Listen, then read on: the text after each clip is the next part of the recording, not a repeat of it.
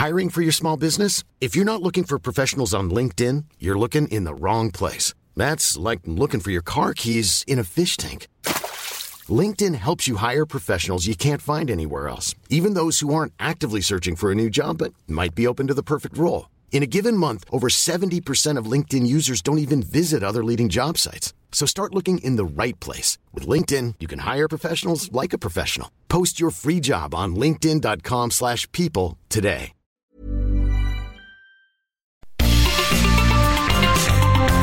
Heraldo Media Group presenta la información y el entretenimiento que usted necesita para estar enterado también en su descanso.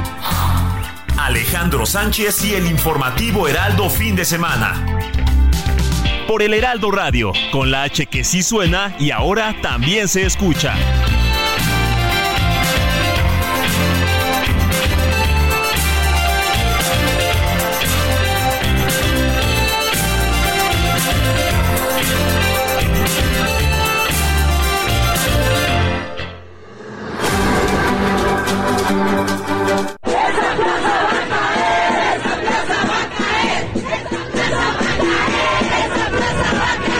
Pasquín Inmundo, el New York Times. Cinco, la investigación, no sé si del periódico o del gobierno, también rastreó independientemente pagos de miembros del crimen organizado a intermediarios del presidente.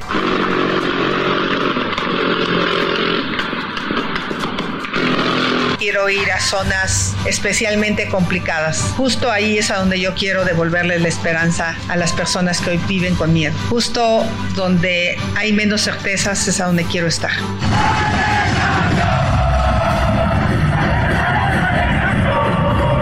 Más que algo orgánico, es algo que está pagado. Entonces nosotros estamos haciendo una investigación para presentar una denuncia formal ante el Instituto Nacional Electoral y todo lo que esto requiera porque eh, nosotros queremos que la elección se desenvuelva en un clima positivo de propuestas.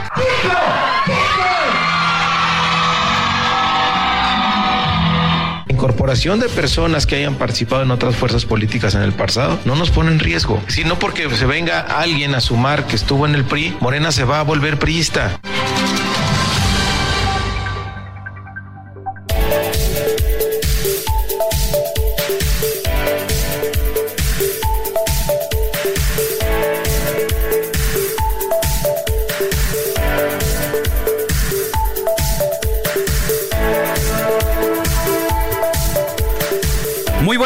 Son las 7 de la mañana con dos minutos hora del centro del país. Estamos en el informativo de fin de semana y porque la noticia no descansa, les saludo con mucho gusto en este domingo 25 de febrero ya de 2024. Yo soy Alejandro Sánchez y en nombre de un equipo que trabaja desde anoche y durante la semana y durante la madrugada, quise decir, venimos a informarle de lo más relevante en la información sucedida en las últimas horas. Mi querida Moni Reyes, muy buenos días. Por tercer día consecutivo, la zona metropolitana del Valle de México y la Ciudad de México está en contingencia atmosférica por ozono. Así es, ¿cómo estás, Alex? Mi querido George, a todos los amigos, sean todos bienvenidos. Efectivamente, fíjate que se decidió que continuara la fase 1 de la contingencia ambiental, misma que tiene el objetivo de disminuir, obviamente, la expo, no solamente que dejen de circular los autos, sino la exposición de la población al aire contaminado y el riesgo de afectación a la salud. Así es que todos debemos estar muy atentos, escuchar los servicios informativos, porque no van van a circular algunos autos que no sé si quieres que los mencione en este momento. De una vez, de una vez. Hay mucha gente que luego de manera despistada o porque no estaba enterada estará agarrando el auto en esta mañana para hacer sus trayectos, desplazarse a desayunar, a ver a la familia, lo que sea. Y entonces mejor, okay. usted que va manejando, ponga atención porque Moni Reyes le va a decir cuáles son los automóviles que no circulan este día de domingo 25 de febrero por contingencia ambiental y es el tercer día consecutivo que ocurre esto. Adelante, Moni. Sábado, domingo, ok. Atención, su auto tiene holograma de verificación 2, no circula. Holograma de verificación 1, cuyo último dígito numérico sea, escuche bien, 0 2, 4, 6 y 8 tampoco circula.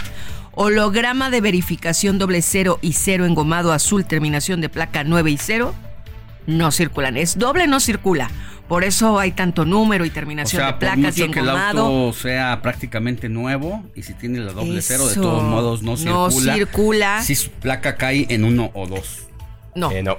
Holograma de verificación cero y eh, doble ah, cero. con engomado azul, porque acuérdate que cada. te dan tu engomado y además tu cero o doble cero. Pero que tu terminación de placa sea 9 y cero, no circula. Por ejemplo, si tú eres cero y terminación de placa 7, engomado rosa, si circulas.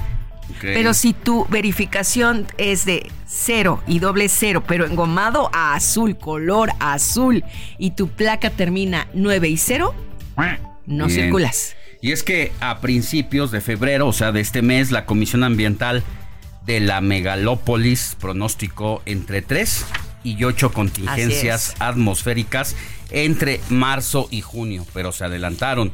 ¿Cuánto más va a poder durar la presente contingencia? ¿Cuáles son los factores que la impulsan? Bueno, de todo eso vamos a hablar, mi querido Jorge Rodríguez, jefe de información del informativo de fin de semana, este domingo con el coordinador ejecutivo precisamente de la Comisión Ambiental de la Megalópolis. Buenos días. Eh, buenos días, Alex. Buenos días, Mónica. Buenos días al público que nos hace el favor de su preferencia. Y sí, como comentas, vamos a hablar con el coordinador ejecutivo de la Comisión Ambiental de la Megalópolis, el doctor Víctor Hugo Páramo, para saber qué es lo que podemos hacer, ¿no? Porque eh, las condiciones climatológicas en realidad son las que nos tienen que ayudar para superar esta contingencia. Y como ya lo comentabas, ellos hicieron un pronóstico a principios de febrero en el que decían, en esta temporada de calor vamos a, a atravesar entre 3 y 8 contingencias ambientales atmosféricas pero no nos dijeron cuánto iban a durar, ¿verdad?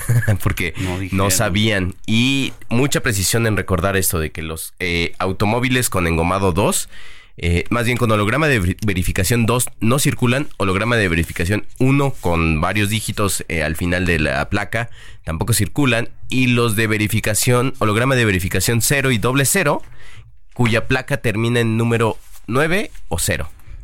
Esos son los que no circulan hoy porque precisamente ayer salvaste a mi hermano de salir eh, a la calle con su automóvil. Estaba escuchando y dijo, no me no sabía a qué hora a qué hora informaron de eso, pero hay que recordar que la comisión envía un boletín en determinadas horas del día y hoy a las 10 de la mañana, poco después de las 10 de la mañana sabremos si la contingencia sigue o no. Y como son todas las leyes o disposiciones de gobierno, el hecho de no estar informado, no estar enterado, no te exime de las sanciones respectivas a las que se pueda hacer acreedor toda aquella persona que vaya en contra de la normatividad, ya sea en este caso de la Ciudad de México o a nivel federal. Por eso, en el arranque del informativo de fin de semana, en estos días, hemos estado iniciando con esta situación, con este llamado de atención y bueno, hablar con las autoridades va a ser importante porque también, ya nos lo decía ayer nuestro compañero de deportes, Luis Enrique Alfonso, sí, el juego de la noche entre América Cruz Azul, que por cierto ganó el América 1-0, eh, iba a llevarse a cabo o no. Esto debido a que en otros meses o en otros años, cuando ha habido contingencia ambiental, como una de las disposiciones también es que quedan prohibidas las actividades al aire libre. Bueno, si se iba a llevar a cabo este clásico joven y finalmente se llevó a cabo. ¿Cuál es el criterio que tomaron las autoridades para decir en esta ocasión que sí iba el juego? Lo más seguro es que nos digan el horario, que estaba considerada la suspensión hasta las 7 de la noche cuando el juego se llevó a cabo a las 9 de la noche, pero la gran pregunta aquí es, ¿por qué es a las 9 de la noche ya no hay contingencia ambiental? Pues no, es una manera ahí de darle la vuelta a las cosas por lo que representa económicamente. Y lo que nos decía ayer Luis Enrique Alfonso es, pues en gran medida esta decisión también obedece a que la mayoría de los boletos pues ya está comprometido con el aficionado, el número de serie, los boletos eh, para ir a ver este juego que casi siempre llena los estadios se juegue, donde se juegue este clásico joven. Así que ya vamos a hablar de todo eso y mucho más, porque también sigue la polémica por el asunto de las la filtración de los números telefónicos. Mire, el día viernes el presidente López Obrador, muy molesto, dio a conocer públicamente, o sea, en la mañanera, el número de teléfono de la corresponsal de New York Times por estar molesto por el reportaje que sabía que se estaba preparando para publicarse, cosa que se hizo más tarde y de alguna manera López Obrador se adelantó. Después fue criticado el propio eh, texto de la jefa de corresponsales de, de, New York Times aquí en nuestro país, Natalie. Eh, sí, que estaba eh, pues decía como que quedaba un poco débil el, el reportaje porque alguien le había comentado a la vez a alguien más que existía esta investigación por parte del gobierno de los Estados Unidos de financiamiento ilegal de la, a la campaña del presidente López Obrador. Bueno, muy molesto el presidente, dio a conocer el número de teléfono de esta colega periodista y cuando un día después se le preguntó si no se arrepentía de haber hecho lo que hizo el presidente de la República, dijo que no. Le preguntaron, bueno, presidente, ¿y dónde queda la ley de transparencia? Dijo, pues primero que nada está la, lo la moral en turno y es importante que al presidente de la República no se le toque. Bajo esa decisión, el día de ayer cuando estábamos aquí en el informativo de fin de semana, recibimos la notificación de que el hijo del presidente, el hijo mayor, eh, daba a conocer también que alguien había filtrado su número en las redes sociales. Y esto generó una avalancha de números de diferentes actores de la política. El teléfono del que se hizo filtración del hijo del presidente es el hijo mayor José Ramón López Beltrán y dijo pues, que en las últimas horas ha sido objeto de un acto de invasión a su privacidad a través de la filtración de su número telefónico y que ese acto entendía él como una forma de venganza y un intento de hacer daño.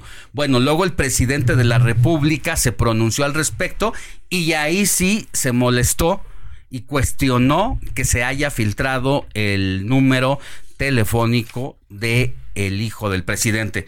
Y luego ya por la tarde vino una avalancha de números entre quienes estaban, Moni, ¿recuerdas alguno de los que se filtraron el día de ayer?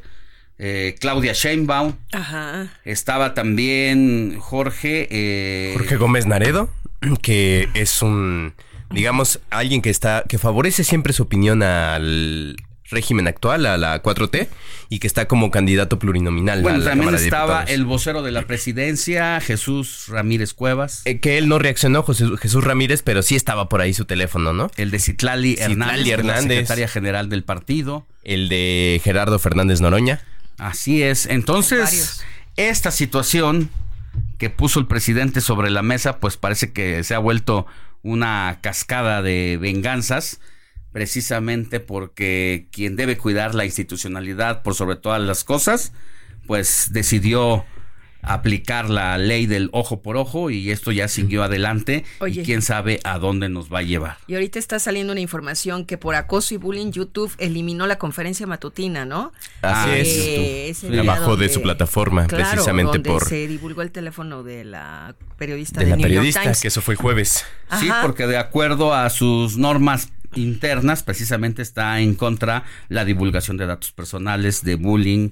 El acoso que puede sufrir la periodista. y este, pues de esta manera fue considerado, por eso lo bajó, entiendo que después lo volvió a subir, pero ya editado, ¿no? Ya en esa parte donde el presidente expone el teléfono, pero bueno, el daño ya está hecho. Pero muchas personas se preguntan, ¿pero por qué se enojan si el teléfono estaba en Facebook, estaba desde el 2020, es otra cosa. Yo puedo subir mi teléfono a Facebook si yo quiero. Sí, ya, claro. Pero de eso a que, lo... públicamente lo haga el presidente y con una hazaña. Y desde la máxima tribuna del país. eso ya es otra cosa. Es, es que mucha gente se pregunta, ay, pero ¿por qué arman tanto escándalo? Bueno, los que favorecen, ¿no?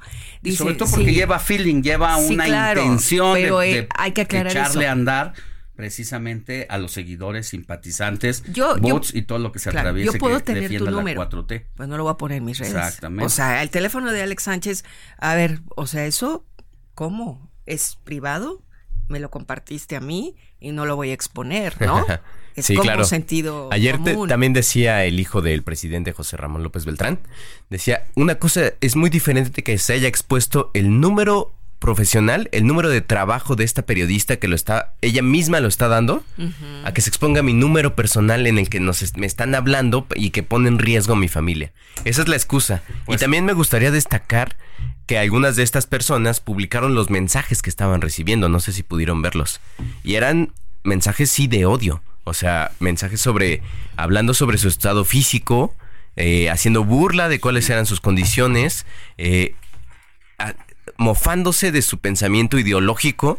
O sea, yo no quiero defender a nadie, simplemente quiero decir que si de un lado y del otro van a estar así los ataques, pues nos vamos a quedar No, todos que, ciegos, ¿no? Pues sí, y que se atengan a las consecuencias, porque honestamente, yo no creo que el presidente haya dado a conocer el número telefónico inocentemente. Él sabe, porque lo ha comprobado y lo hemos vivido en otras ocasiones, que donde él pone el dedo, pone a sus seguidores. Y que sabe que al decir el número telefónico es prácticamente dando una instrucción sin darla sin tener que decir, bueno, ya saben lo que tienen que hacer, ¿no?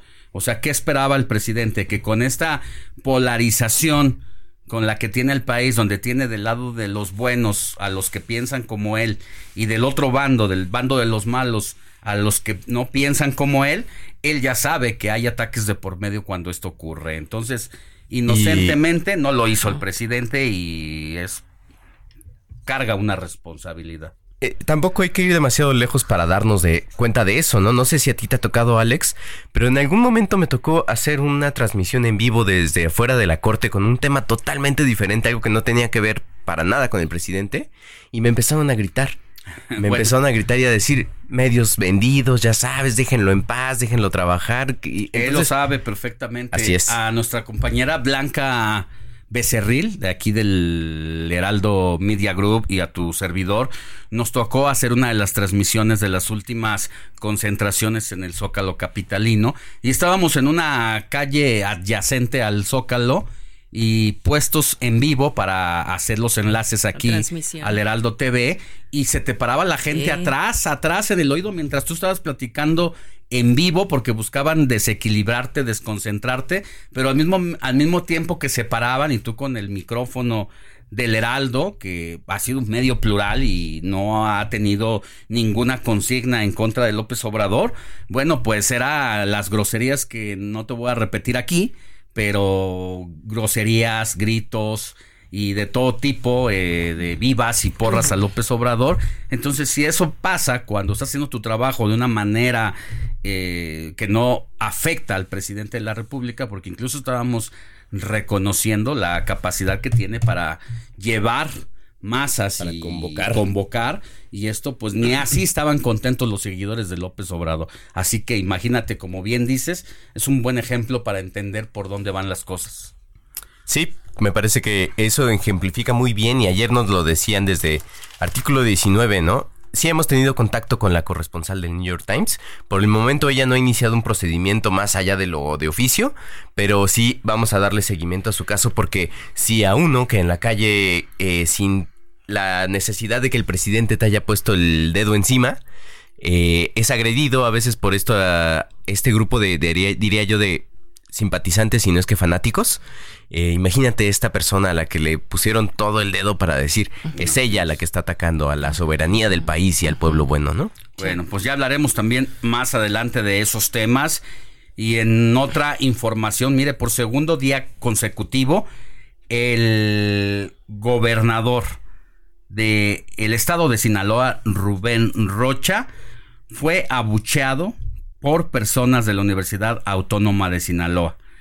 Y le piden al gobernador respetar la autonomía de esa casa de estudios. Es el segundo día consecutivo. Allá el presidente de la República festejó el Día Nacional de la Bandera, pero una noche anterior que daba a conocer una obra y ya cuando se dirigía al hotel acompañado en la misma camioneta que el gobernador le cerraron el paso literalmente, no lo dejaron circular. El gobernador me llamó mucho la atención que haya bajado el vidrio de su camioneta para dar acuse de recibo a todas las rechiflas mentadas, de que renunciara, de que no se hiciera pip y todas esas cosas. Y él, pues daba acuse de recibo como, no sé si como un, un tono provocador o, sacado de onda, mientras delante de la camioneta el presidente López Obrador trataba de conciliar con los manifestantes. Bueno, de inmediato el presidente de la República recibió un reporte. ¿Quiénes son los rijosos que están detrás de ese movimiento? Y señalan a un personaje en específico que incluso colaboró con el gobernador. Así si no me equivoco, fue secretario de salud y fue ex rector precisamente de la Universidad, Autónoma de Sinaloa. Pues vamos a hablar con él. Sí. Para que. Para conocer cuál es la demanda, ¿no? Para que nos diga por qué anda alborotando a los muchachos en contra del gobernador. A los muchachos, a cinco mil empleados es lo que dicen que se han manifestado contra el gobernador. Ayer estaba leyendo un poco más sobre el tema y tiene alguna relación con reformas al sistema educativo allá en Sinaloa. Ah, bueno, pues tienen, tienen una razón de ser. Ya veremos de, qué se trata. Y bueno, tenemos también un tema, Moni Reyes, que nos preparó Jorge. ¿Recuerdas el caso después de Benito, que fue el caso de la elefanta africana, que estaba supuestamente viviendo en pésimas condiciones? Ándale, si tienes buena memoria. De Como de elefante. Que estaba en el zoológico de San Juan de Aragón, aquí en que hablamos con el director. y que se hizo todo un movimiento en contra, ¿no? Había dos versiones, la de que tenía una vida triste y lamentable y, la otra y solita, abandonada y la otra que prácticamente ya había recibido hasta terapia y corría feliz. Y otra, que había un zoológico en Brasil que quería... Un santuario. Llevársela. bueno, pues aquí Jorge, pagado. Jorge Rodríguez se metió a fondo, fue a entrevistar a Eli, no me digas. ¿Cómo la viste? Pude hablar con ella. Mira, es mi opinión, pero yo no sé si podría estar en un mejor lugar. Esa es mi opinión. Y lo dijo el director, que estaba muy bien. Y eso lo dijo, pero en, entonces, en ese momento, nos lo dijo aquí, pero yo quise ir hasta el zoológico para decir, ¿la puedo ver? ¿Y sí? Sí, pude, pude entrar, afortunadamente. me está contenta. Eh, se ve muy bien, en realidad. Con sus problemas. Con sus problemas de salud, que digo, son achaques que tiene de eh, por el trato que, recibí, que recibió durante toda su vida, porque pasó, hay que decirlo, pasó 25 años como un sujeto de exhibición en un circo, en el que sufrió maltratos y eso le causó problemas de salud. Mucho trabajo. Yo creo que sí tuvo un periodo dentro del zoológico en el que no estuvo lo mejor posible, pero, están tratando de hacer lo posible para que esté bien. Ah. Tiene una compañera con la que se lleva bien. Hay un pleito ahí entonces entre quienes la quieren llevar y quienes se la quieren quedar, que parece que hay un fondo económico detrás de todo esto. Parece que hay un fondo económico, definitivamente hay intereses personales. A mí me parece que el interés del zoológico es retener a su bien entre para darle el bienestar, pero también por alguna razón para si ellos ya hicieron toda una inversión para tenerla en una buena condición ahí en el zoológico, pues lo que menos quieren es que se vaya. Sobre todo porque si la, si la, la cuidan. Y una cosa que me pareció impresionante es del vínculo que su cuidador principal ya ha generado con ella. Y es como si fuera un, su perrito casi casi. La sigue para todos lados, está con ella, le dice dame la pata, le da la pata. Es increíble. Lo que pues hay que destacar es justo ese punto que dices, a ver, sí hubo un tiempo que estuvo abandonada porque los videos ahí están, esos no se pudo hacer un montaje. ¿Quién haría un montaje para mostrar la pésima vida de una elefanta? Eh, yo creo que se tardaron en atenderla. Vino el tema de Benito, la jirafa. Sí. Y bueno, también hay otros dos casos, ¿eh? De otras dos... Eh, ¿Elefantas? una en Guadalajara. En Jalisco. ¿Y qué tiene que ver esto? detrás de todo esto están los circos. En un caso es el circo Atay de Hermanos, en este caso de Guadalajara, donde como ya no pueden trabajar con un animal, lo fueron a abandonar por ahí y ahí estaba en pésimas situaciones. Y uno se pregunta, un corralito. ¿dónde están los diputados y senadores del Partido Verde principalmente, que disque ecologistas y defensores de la fauna, que impidieron que los circos trabajaran con animales. Eso parece que es una buena intención. Pero luego todos los animales de esta generación, cuando se acaba el permiso para que trabajen con ellos, fueron abandonados a su suerte. Está el tema en Tlalpan, de donde cuidaban a los jaguares, a los grandes felinos, leones, que vivían en huesos. Precisamente también eran del circo. Entonces, todo el mundo tiene un grado de responsabilidad. Y ahora están en el zoológico, Alex. Algunos de ellos. Que rescataron, ¿verdad? Y que se Pero igual, hasta que no quedó en evidencia por medio de los medios de comunicación, es que se tuvo que poner manos a la obra de esta situación. Entonces hay una responsabilidad a medias e irresponsabilidad de senadores y diputados también. Vámonos a una pausa y ya al volver nos vamos a las calles de la Ciudad de México para ver cómo amanece la capital.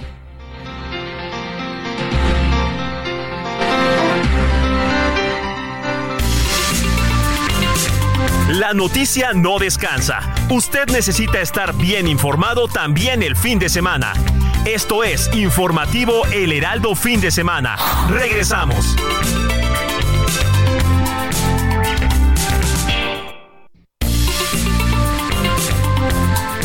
Siga en sintonía con la noticia.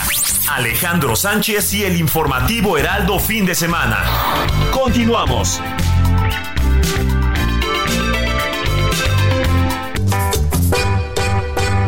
7 de la mañana con 31 minutos, hora del centro del país. Estamos de regreso en el informativo de fin de semana al ritmo de los Tucanes de Tijuana. Una gran canción, ¿no, mi querido Jorge Rodríguez, para traerla pues en el teléfono. ¿Pero por qué? Mm, una gran canción. porque en este momento la, estamos escuchando. En realidad, y me agrada, Alex, me mucho. quiero destacar que es la selección musical que hace nuestro productor Iván Rubio.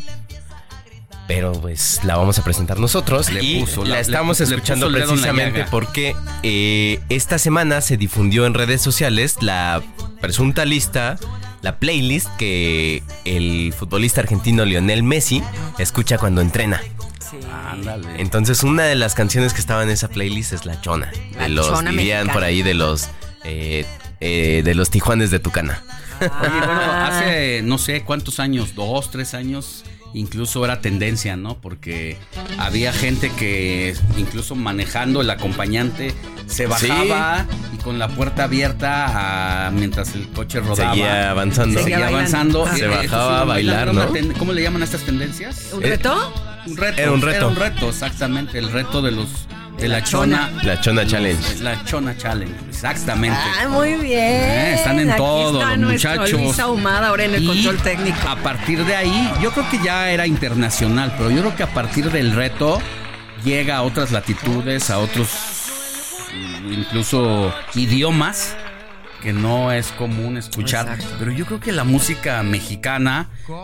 Yo sé alegre, ¿no? Hay mucha gente que dice, ¿por qué regional mexicana? Bueno, pues así se le puso regional mexicana, que es la música muy, muy propia de distintas eh, entidades del país. Sí. Como la sinaloense, música sinaloense. Como el pasito duranguense. Como la cumbia chilanga. O sea, como la boda de Huitlacoche, que precisamente estamos, escuchando en este momento, interpretada por Karim León. porque también, es un cantantazo. Uy, qué voz, qué voz, Alejandro. Muy propia. A mí me sorprende. Muy, singular. El, género que escuchó, porque cuando lo escucho cantar Rhythm and Blues, dices, qué barbaridad, qué voz. Canta todo. Sí. Este cuate canta todo, pero finalmente quedó precisamente en la música regional. Y hay covers que él adapta a su ritmo, a su voz. A su estilo. Es un, estilo padrísimo. Muy bien. Y luego dices, esa canción como que yo la he escuchado en algún lado. Y de repente ya te das cuenta que es, no sé, de Camilo Sesto o alguien así. Y yo creo que eso también le ha funcionado mucho, que en el imaginario hay canciones que ya están posicionadas y que él con su ritmo y su estilo las vuelve muy suyas. Hablando de la chona en Qatar, cuando fue lo del mundial, pues también ahí los mexicanos que fueron llevaban la chona y a bailar en las calles. Es que dicen que es algo que extrañan los los, árabes, ¿no? Ajá, porque dicen, ay, es la felicidad y la alegría el mexicano, ¿no? Había un cuate por ahí que andaba con su viajando en todos lados de los partidos con su bocina, ¿no? sí, eso fue el que Ah, bueno, ya va bastante del fierro viejo, pero bueno, ese ya es otra cosa. oye, en la semana pudiste ver este partido en el que Messi, un, un jugador contrario, se cae así como de un golpe, se queda tirado en el piso, en el pasto. Y Messi sigue dominando el balón y se acerca a él y entonces cuando dice, híjole, lo tengo aquí enfrente, pero me llega otro jugador, la toca y pasa por arriba del, jugador el balón. Lesionado. Él lesionado en el piso y él lo pasa por arriba del balón y remata. Es cuando dices maestro. Este hombre es un genio. pero digo, muy poco deportivo, la verdad. muy, muy antideportivo, pero pero qué genialidad. Ahí, vio su genialidad, se vio. Bueno, estamos escuchando La Chona y La Boda de Huitlacoche porque están en la, en la playlist que Messi escucha cuando entrena. Bueno, muy bien. Regresamos al rato con la música, Jorge. Gracias, Alex.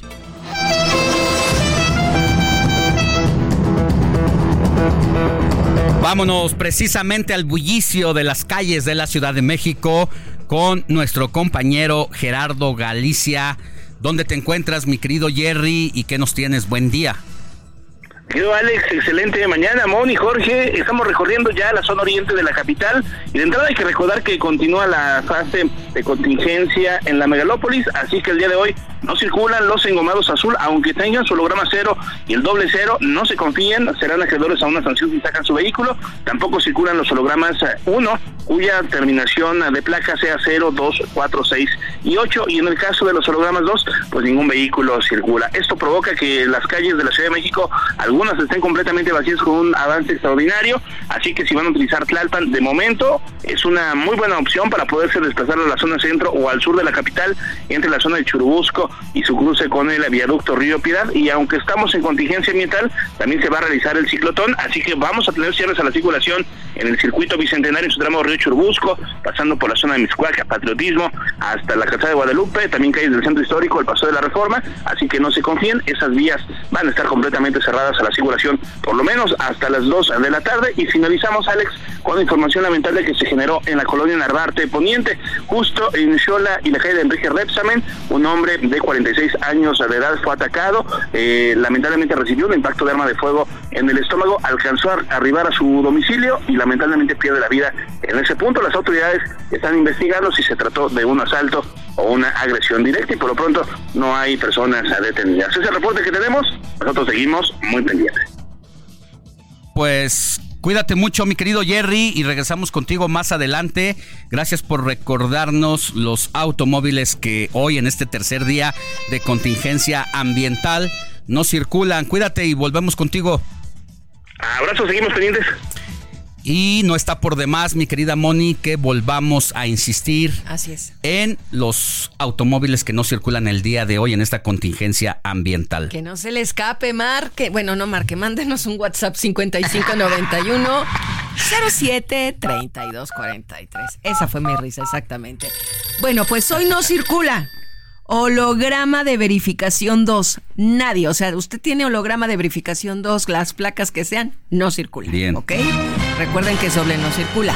Holograma de verificación 1, cuyo último dígito de su placa termine en 0, 2, 4, 6, 8 holograma de verificación doble cero y cero. Si usted como Alex, como George, como yo, ah, sí, tenemos cero.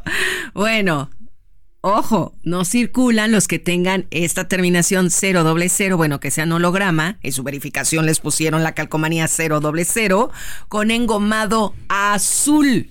Azul. Pero además con terminación de placa 9 o sea, son, son, demasiados autos los que dejan de circular hoy. Es doble. Entonces, holograma 1 con placas que terminen en 0. 2. 2, 4, 6 y 8. Bueno, ninguno de ahí vale la pena hacer la aclaración de que no es necesariamente que terminen en ese número, sino más bien que su último... Eh, que el, último dígito, último dígito, por eso. El último número que está, en su placa si, sea si su placa es 936.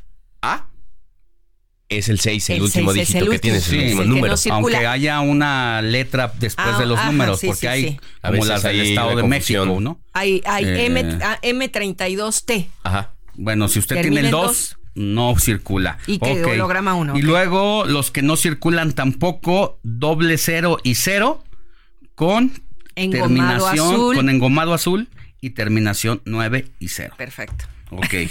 Así, es mejor estarlo repitiendo porque a la primera es difícil luego retenerlo, ¿no? Y menos cuando no lo ves en físico. Claro. Pero si se los decimos así, se los explicamos con manzanas, igual y los podemos rescatar. Con mucha precisión, Alejandro, porque ayer la Secretaría de Medio Ambiente nos recordó que ayer 452 vehículos fueron, infraccionados por no respetar el programa no circular. Y el viernes 600, El viernes fueron, sí, ahorita te confirmo el dato. 634. Por eso escuchen el Heraldo Radio. Siempre le vamos a tener aquí la actualidad de las cosas. No le cambie. Estamos transmitiendo en vivo. Y bueno, vamos a seguir con más. Regresamos al rato con los mensajes, Moni. Última llamadita para que nos, nos, des el WhatsApp. 5591 07 32 43. Sintonía con los estados en el informativo fin de semana.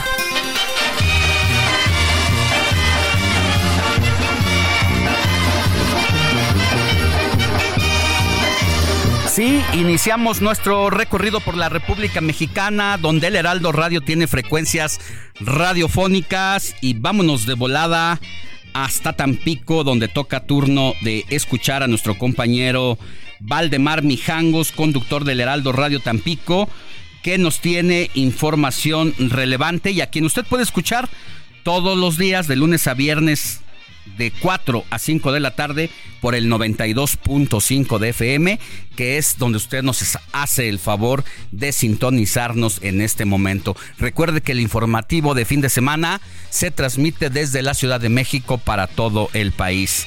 Mi querido Valdemar, ¿qué información relevante nos tienes? Muy buenos días. Buenos días, Alex Sánchez, auditorio. Bueno, pues como tú lo comentas, información importante para el auditorio. Hasta este momento, las condiciones para que se desarrolle el proceso electoral en Tamaulipas son de tranquilidad y paz, no existiendo en ningún municipio de la entidad una condición adversa que haga pensar que no se podrían hacer visitas de los candidatos para la difusión de sus mensajes partidistas. Así lo manifestó el vocal ejecutivo de la Junta Local del Instituto Nacional Electoral en Tamaulipas, Sergio Iván Ruiz Castelló. Agregó que no se puede declarar desde ahora si algún municipio o región está considerado como foco rojo o de riesgo porque esto solo lo puede calificar la Secretaría de Seguridad Pública del Estado a través de la Guardia Estatal. Es así que la autoridad electoral deberá esperar a lo que eventualmente esto se pueda emitir. Sin embargo, desde ahora lo que la autoridad electoral federal está observando es que hay condiciones para que los candidatos puedan iniciar sus visitas a partir del día 1 de marzo próximo. Igualmente explicó que por ahora ningún partido político ha pedido vigilancia especial para sus candidatos, aunque estarán a la espera de ellos de acuerdo a los protocolos de seguridad de la Guardia Estatal. En este mismo sentido, el funcionario federal electoral advirtió que en lo que toca a los capacitadores electorales que están acudiendo a los domicilios no han hallado resistencia de ningún tipo. Por lo tanto, menciona, los incidentes negativos son mínimos en Tamaulipas, y por lo tanto los problemas que han enfrentado pues serían unos ocho, pero sin gravedad de ningún tipo. Por todo esto las condiciones están dadas para que los candidatos puedan empezar sus visitas a los domicilios sin ningún retraso. También señaló el funcionario federal del INE que por ahora no vislumbra ningún conflicto que pudiera afectar el proceso electoral y por lo tanto estarán eh, supervisando y evaluando qué tanta efervescencia se puede observar en cada municipalidad y será a partir de ahí que se podrían tomar las acciones preventivas. Por otra parte, también te comento que el secretario de Desarrollo Rural en Tamaulipas, Antonio Varela Flores, confirmó que además de no tener agua, no habrá indemnización para los productores del distrito de riego 026 luego de las restricciones que tiene la Comisión Nacional del Agua por el severo estiaje. Detalló que el acuerdo de la no indemnización a los productores ya se estableció directamente en la capital, en la Ciudad de México, por órdenes de la Conagua, y así es de que por ahora ni agua ni recurso económico que los vaya a indemnizar manifestó que donde sí habrá algo de agua es para la irrigación, es en el distrito de riego 025, con uno o dos riegos de auxilio que ayudarán a desarrollar debidamente el sorgo y el maíz. Y también sobre esto mismo, el secretario de Recursos Hidráulicos del Tamaulipas, Raúl Quiroga Álvarez señaló que por primera vez en la historia el distrito de riego 086, que tiene su sede en Abasolo, no tendrá agua. En el 029 que corresponde a Jicotencal tampoco existirá riego y en el 092 en los aztecas tampoco habrá riego. Así de que pues serán los siguientes dos meses, febrero, marzo, abril, lo hemos eh, observado ya, de estiaje eh, pues muy severo y que esto implicará poco riego y nada de indemnización para los productores agrícolas en los próximos meses. Alex, auditorio, la información.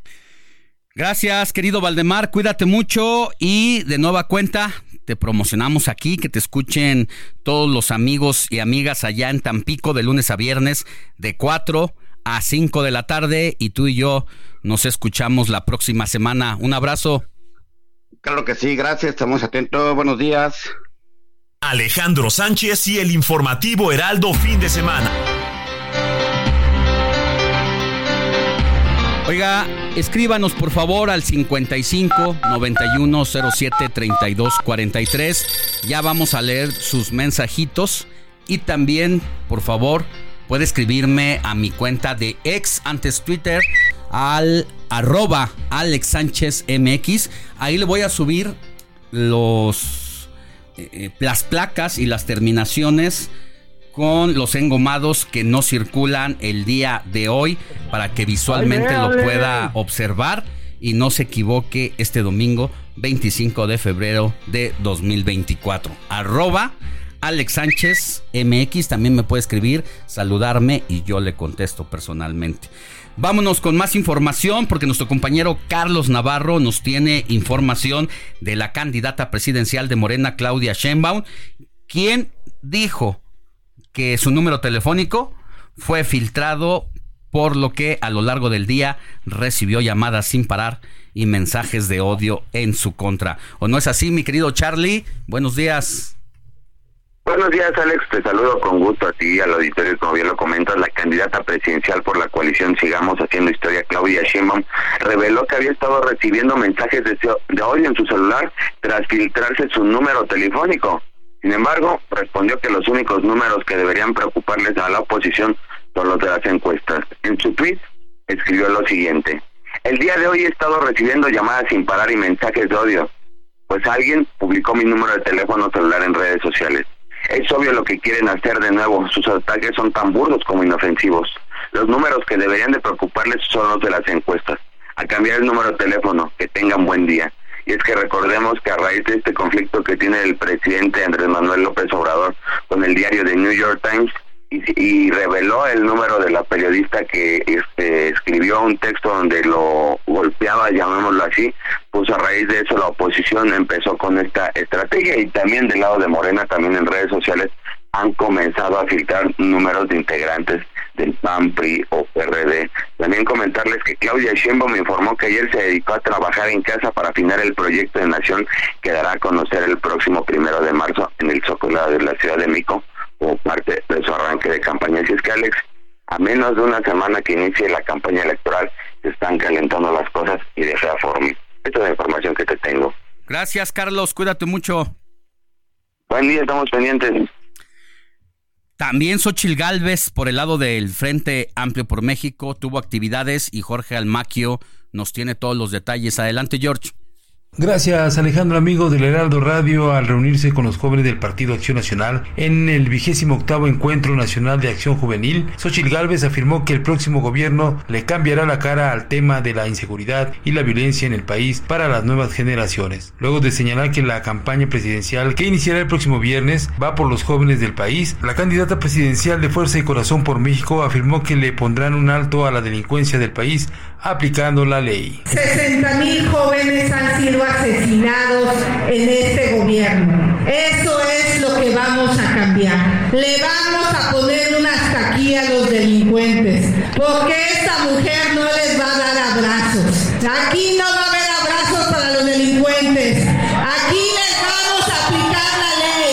compañía de Marco Cortés, dirigente nacional del PAN, y de Santiago Taboada, abanderado blanquiazul a la jefatura de gobierno, Xochitl Gálvez expresó que los jóvenes serán la diferencia en los próximos comicios federales del 2 de junio. Todo el mundo dice que los jóvenes son clave en esta elección, y sí lo son jóvenes, sí lo son. Ustedes van a ser la gran diferencia. Ustedes tienen que dar un ejemplo. Los jóvenes del PAN se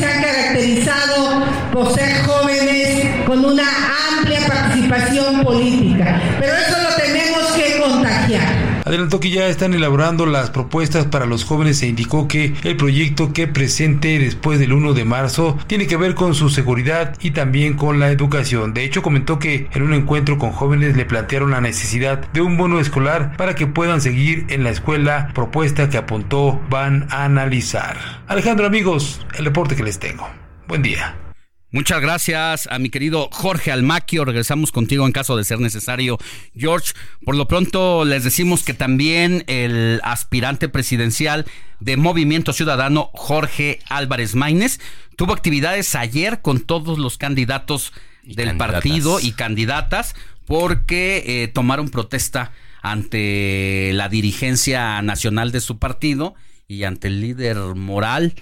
Eh, Dante Delgado. Ahí estaba Dante. ¿Y qué, qué ocurrió ahí? ¿Qué dijo Maines? Bueno, ahí Álvarez Maínez y llamó mucho la atención, ¿no? No sé si pudiste ver la imagen, como todas las candidatas estaban detrás de él.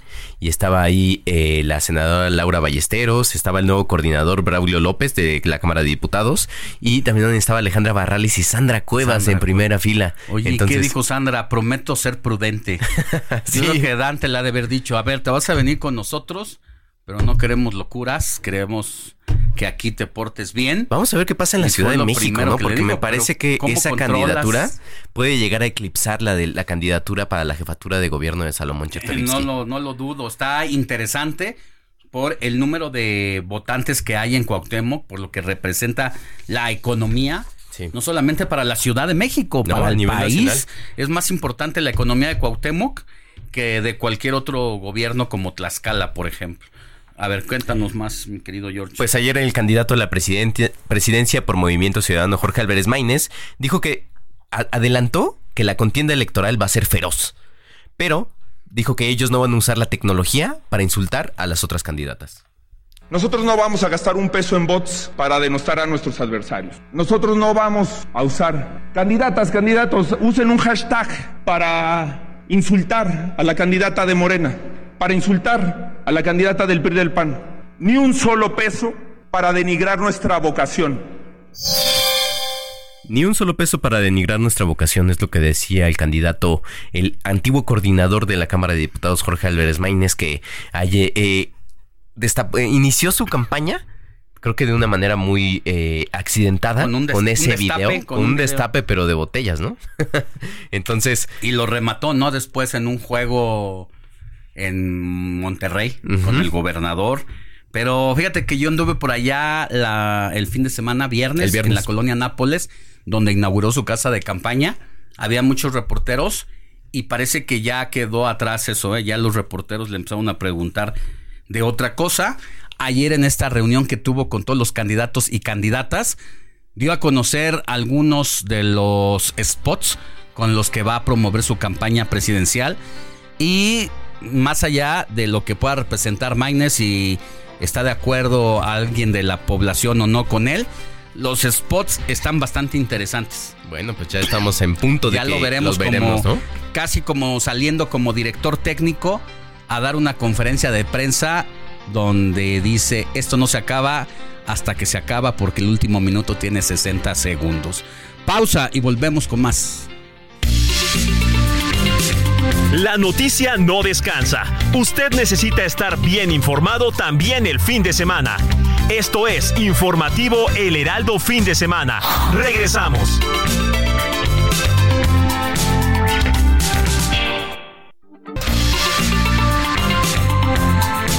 Siga en sintonía con la noticia. Alejandro Sánchez y el informativo Heraldo Fin de Semana. Continuamos.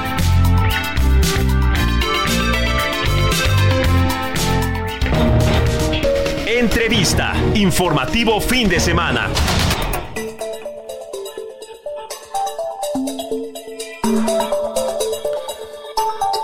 Mire, por tercer día consecutivo, la zona metropolitana del Valle de México está en contingencia atmosférica por ozono. Y este domingo no circulan los autos con holograma de verificación 1 y 2, igual que los autos con holograma 0 y doble 0, con engomado azul y terminación de placa 9 y 0. Pero agradezco que esté en la línea telefónica a Víctor Hugo Páramo, él es coordinador ejecutivo de la Comisión Ambiental de la Megalópolis para platicar más sobre esta emergencia ambiental que estamos viviendo en el Valle de México. Muy buenos días, Víctor Hugo, ¿cómo está? Muy buenos días, Alejandro, a tus órdenes. Gracias por tomarnos la llamada en este en esta mañana de domingo para atender pues una de las situaciones más complicadas en este momento en la capital del país y Valle de México. Eh, ¿Qué es lo que principalmente ha predominado que haya la contingencia atmosférica eh, ya por tercer día consecutivo? Pues mira, eh, lo que ha estado condicionando esto es la presencia de un sistema meteorológico conocido como alta presión o anticiclón, que ha estado pues eh, eh, oscilando un poco, pero en términos generales eh, influenciando el centro del país. estos sistemas tienen como características o como resultado que aquí en el Valle de México las temperaturas incrementan, los vientos se debilitan, los cielos son muy despejados y por lo mismo la radiación solar es muy fuerte y bueno, todos estos son elementos eh, pues que permiten que las eh, reacciones eh, químicas y fotoquímicas se lleven con mayor intensidad y si no tenemos condiciones de dispersión, si tenemos esta estabilidad atmosférica, pues las concentraciones se van incrementando en el transcurso de los días. Sí. Entonces, esta situación ya la tenemos desde el jueves pasado. Eh, ha ido, ha ido desplazándose este anticiclón, pero no lo suficiente todavía como para eh, darnos condiciones de ventilación adecuada para no poder levantar la contingencia. Prevé que para el próximo lunes, martes, estas condiciones adversas para la dispersión de contaminantes continúen o que ya hayan pasado un poco. ¿Cómo está la cosa para estos días? Pues mira, eh, estas altas temperaturas son características ya pues, de, condiciones de primavera, pero parecería que este año se nos adelantaron un poco más. Eh, el, como mencionaba, el sistema ha ido evolucionando. Eh, ayer ya veíamos algunos indicios de, una mejora, pero pues bueno, a, la, a la digamos, a la hora crítica, que es entre las eh, 3 de la tarde, 4 de la tarde, eh, estas condiciones no se manifestaron. Eh, para el día de hoy, pues seguimos con el mismo pronóstico de una mejora, pero bueno, ahorita a partir de las 8 de la mañana, los meteorólogos hacen eh, toda la revisión, consultan los modelos de previsión y con base en ello, a las 10 estaremos dando un panorama de qué es lo que esperamos. Eh, ojalá así este anticiclón haya continuado con su evolución y quizás podríamos hoy por la tarde o antes, si es que así ocurriera, eh, hacer el levantamiento de la contingencia. Sí, esta contingencia eh, reduce la exposición de actividades de la población al aire contaminado. ¿En qué consiste básicamente? Pues mira, básicamente eh, eh, lo que te refieres es la principal recomendación que, estamos haciendo, eh, sobre todo a las personas que, padecen enfermedades cardiovasculares, respiratorias, a las personas embarazadas, a los niños, los, los, ancianos también, que revisen cuál es la calidad del aire en donde se encuentran. y si esta no es, no es buena o regular, pues preferiblemente que permanezcan en espacios, cerrados, en, el hogar. Eh, para las otras personas que realizan, por ejemplo, ejercicios o actividades al aire libre, sí les recomendamos eh, pues que eviten también en, estos horarios eh, hacerlo, o sea, lo pueden hacer temprano. Ahorita estaba revisando yo los niveles de, ozono que tenemos y es niveles dentro de norma. Las partículas en general también están dentro de norma, entonces es, son los horarios en donde recomendamos hacer ejercicio o actividad al aire libre. Nos preguntábamos por qué en esta ocasión, eh, a diferencia del año 2019, no se suspendió el partido del América contra el Cruz Azul en fase 1 de contingencia ambiental. ¿Por qué sí se llevó a cabo en esta ocasión? Pues eh, básicamente es porque el ozono, eh, se, como te mencionaba, se forma con la radiación solar y con sus precursores, o sea, los precursores son los gases que emiten los vehículos principalmente, pero también las actividades que, llevamos en, los ah, ah, industrias, servicios. Y principalmente con, con, la, con la radiación solar, a medida que, transcurren las horas, es, ah, imagínate que es como una olla, ¿no? En donde pones gases y luego la radiación solar es como la energía que activa las reacciones de esos gases. Entonces las concentraciones de ozono se van eh, formando poco a poco eh, y empiezan a formarse de mayor intensidad a partir como de la una de la tarde, de la una y eh, luego ya cuando la radiación solar, cuando el, sol va bajando, ¿verdad? Que la radiación solar va disminuyendo, esas reacciones también dejan de, de producirse. Entonces ya para horarios entre las 6, las 7 eh, de la tarde ya las concentraciones o están dentro de norma o ya se van, eh, van en camino a estar dentro de norma. Entonces los juegos estos que inician a las 8 o 9 de la noche, pues ya se dan en horarios en donde el ozono ya eh, en general se encuentra dentro de norma. Sí.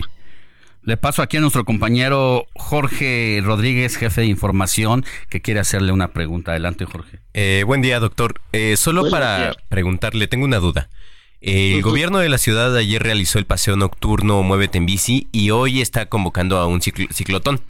Eh, ya nos decía que el horario en el que ustedes recomiendan no hacer actividades al aire libre es entre la 1 y las 7 de la noche, una de la tarde, 7 de la noche, pero al ser ustedes la Comisión Ambiental de la Megalópolis, ¿no hay esta recomendación al gobierno de la Ciudad de México para que suspenda este tipo de eventos durante contingencias ambientales? ¿O, ¿O no es necesario? O sea, cualquier persona puede salir hoy a andar en bicicleta en la Ciudad de México y no hay problema con la salud. Eh, no, eh, mira, entiendo yo eh, que el ciclotón justamente se recordó, se recortó el horario. Me parece que van a terminar a eso de las 12, una de la tarde. Así es. Entonces, bueno, como mencionaba yo, pues son horarios en donde el ozono todavía no se incrementa sustancialmente, va subiendo gradualmente. Y los máximos los estamos encontrando a eso de las 4 de la tarde. Entonces, si esta actividad se da a partir de las 8 hasta las 12 del día, pues nos parece que, se puede llevar a cabo. Eh, preguntarle justo eso, para las personas que tengan dudas sobre si hoy quieren salir o no, ¿usted sí recomendaría salir a hacer ejercicio con la contingencia ambiental o esto es solo una consideración para las personas que tengan alguna disminución física? Eh, mira, eh, lo, lo, mejor es que puedan consultar la aplicación aire en, ya sea en, en, en, iOS o en, ¿cómo le llaman el otro? Este, ¿Es en Android o iOS? O en Android, ajá. Esta aplicación te dice justamente cómo se encuentra en cada delegación la calidad del aire. Y si la calidad del aire allí encuentras que es eh, buena o regular, pues sin ningún problema puedes llevar a cabo tus actividades.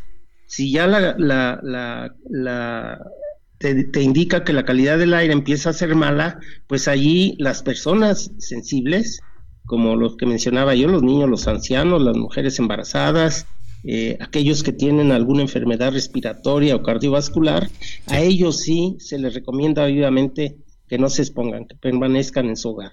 Bueno, justo para comentarlo, doctor, ahorita en la aplicación de aire de la Ciudad de México dice que la calidad en general en la Ciudad de México es mala pero en algunas alcaldías como Iztacalco, Miguel Hidalgo, Tláhuac y Xochimilco, la calidad del aire en este momento es buena. Entonces ahí sí recomendaría que puedan salir a hacer ejercicio. Sí, exactamente. Eh, ah, eh, iba a mencionar yo que la, aplicación aire te da un indicador general, que es este que dices que es mala, pero luego hay que ver por delegación eh, eh, cómo se encuentra. Entonces, eh, en estas alcaldías que mencionas, efectivamente ahí la calidad del aire es buena y ahí se puede realizar sin ningún problema estos ejercicios. Bueno, pues vamos a estar pendientes del informe más reciente a las 10 de la mañana para saber cómo evoluciona esta contingencia ambiental cómo estará esta tarde y ver qué nos depara para el día lunes y martes. Mientras tanto, recomendarle a la audiencia que se mantenga atenta a estos llamados que hace pues la coordinación ejecutiva de la Comisión Ambiental, porque muchos radioescuchas hemos sabido aquí no están al pendiente y no saben cuándo su coche deja de circular y eso no los exenta de ser sancionados con la multa respectiva que entiendo anda entre tres mil y cuatro mil pesos por manejar el auto en contingencia ambiental cuando está prohibido de acuerdo al holograma y placas que presenta. 10 de la mañana tienen este mensaje, ¿cómo lo dan, Víctor Hugo? Eh, les enviamos un boletín a, todos los medios de comunicación y también eh, pueden consultar en la página de internet de la comisión eh, de la comisión ambiental el, el, boletín, el, el, anuncio, pues. Bueno. La, la, la página de la comisión, si, si gusta, se, la, se las digo. Por favor. Es www.gov.mx diagonal y luego todo junto Comisión Ambiental en minúsculas. Eh, doctor, una duda más. Eh, esta recomendación, la fase 1 de contingencia atmosférica, es para toda la megalópolis. ¿Todas las entidades que están incluidas en la megalópolis están bajo esta contingencia y estas medidas? No, eh, esta, esta contingencia, este programa aplica para la zona metropolitana del Valle de México. ¿Nos podría aclarar cuál es esta zona? O sea, es la Ciudad de México y la zona conurbada, pero ¿qué, qué municipios, son? Eh, sí, mira, eh, déjame, eh, déjame para decirte. O sea, quedan las 16 alcaldías de la Ciudad de México. Las 16 alcaldías, ajá. Me imagino que municipios muy, muy aledaños como Naucalpan. Sí, aquí te lo voy a decir, mira. están las 16 alcaldías, y están los municipios eh, de Apasco, Atizapán, de Zaragoza, Coyotepec, Cuautitlán, Cuautitlán Izcalli, Huehuetoca, Isidro Favela, Gilotzingo, Melchoro Campo, Naucalpan, Nicolás Romero, Teoloyucan, Tepozotlán, eh, Tequisquiac, Tlanepantla, Tultepec, Tutitlán, Villa de Carbón, pues son todos los municipios sí, son alrededor de, 61 municipios conurbados. Bueno, pues ahí eso, eso es importante porque mucha gente nos escribe para saber si puede circular y qué va a hacer. Sí, en esto de la circulación eh, hay un reconocimiento eh, de los hologramas con, los miembros de la CAME, con, las entidades que, que, rodean al Estado de México y Ciudad de México, eh, pero también hay las verificaciones voluntarias. Eh, de, vehículos de otras entidades que puedan acceder a los hologramas cero y doble cero. Estos también están exentos, eh, son, son reconocidos. Bueno. Pues muy bien, repetimos la página www.gov.mx diagonal Comisión Ambiental. Ahí puede eh, pues mantenerse informado de la evolución de esta contingencia ambiental. Uno, gracias, Víctor Hugo Páramo, coordinador ejecutivo de la Comisión ambiental de la megalópolis por estos minutos para el informativo fin de semana en el Heraldo Radio. A sus órdenes, te pasen buen día. Gracias. Alejandro Sánchez y el informativo Heraldo fin de semana. Vámonos con mensajes con Moni Reyes. Adelante, Moni. Por supuesto, 5591073243. Hola, excelente domingo para todos. Soy Marco Flores. Escuché a la 4T quejándose de la filtración de sus números. Algo que no debe pasar, pero la máxima de la 4T no era de. Eh, no se cosecha lo que se siembra, como dijo Sheinbaum. Amor con amor se paga. Claro, Marco Flores, muchas gracias por este mensaje. También tenemos excelente día todo el equipo de Heraldo fin de semana. definitivamente se está demostrando que la solución no radica en la restricción de circulación a los particulares, porque aún con dobles contingencias no se puede controlar la contaminación. Supongo tendrían que voltear a la supuesta industria limpia esto como parte del problema. Saludos, doctor Luis Ángel Olivares. Sí, es muy probable que eso pudiera funcionar, pero es también muy difícil llevarlo a cabo, ¿no? lo que se hace con la con el doble no circula es evitar que estemos todavía más contaminados, ¿no? Que las y que las condiciones atmosféricas nos favorezcan.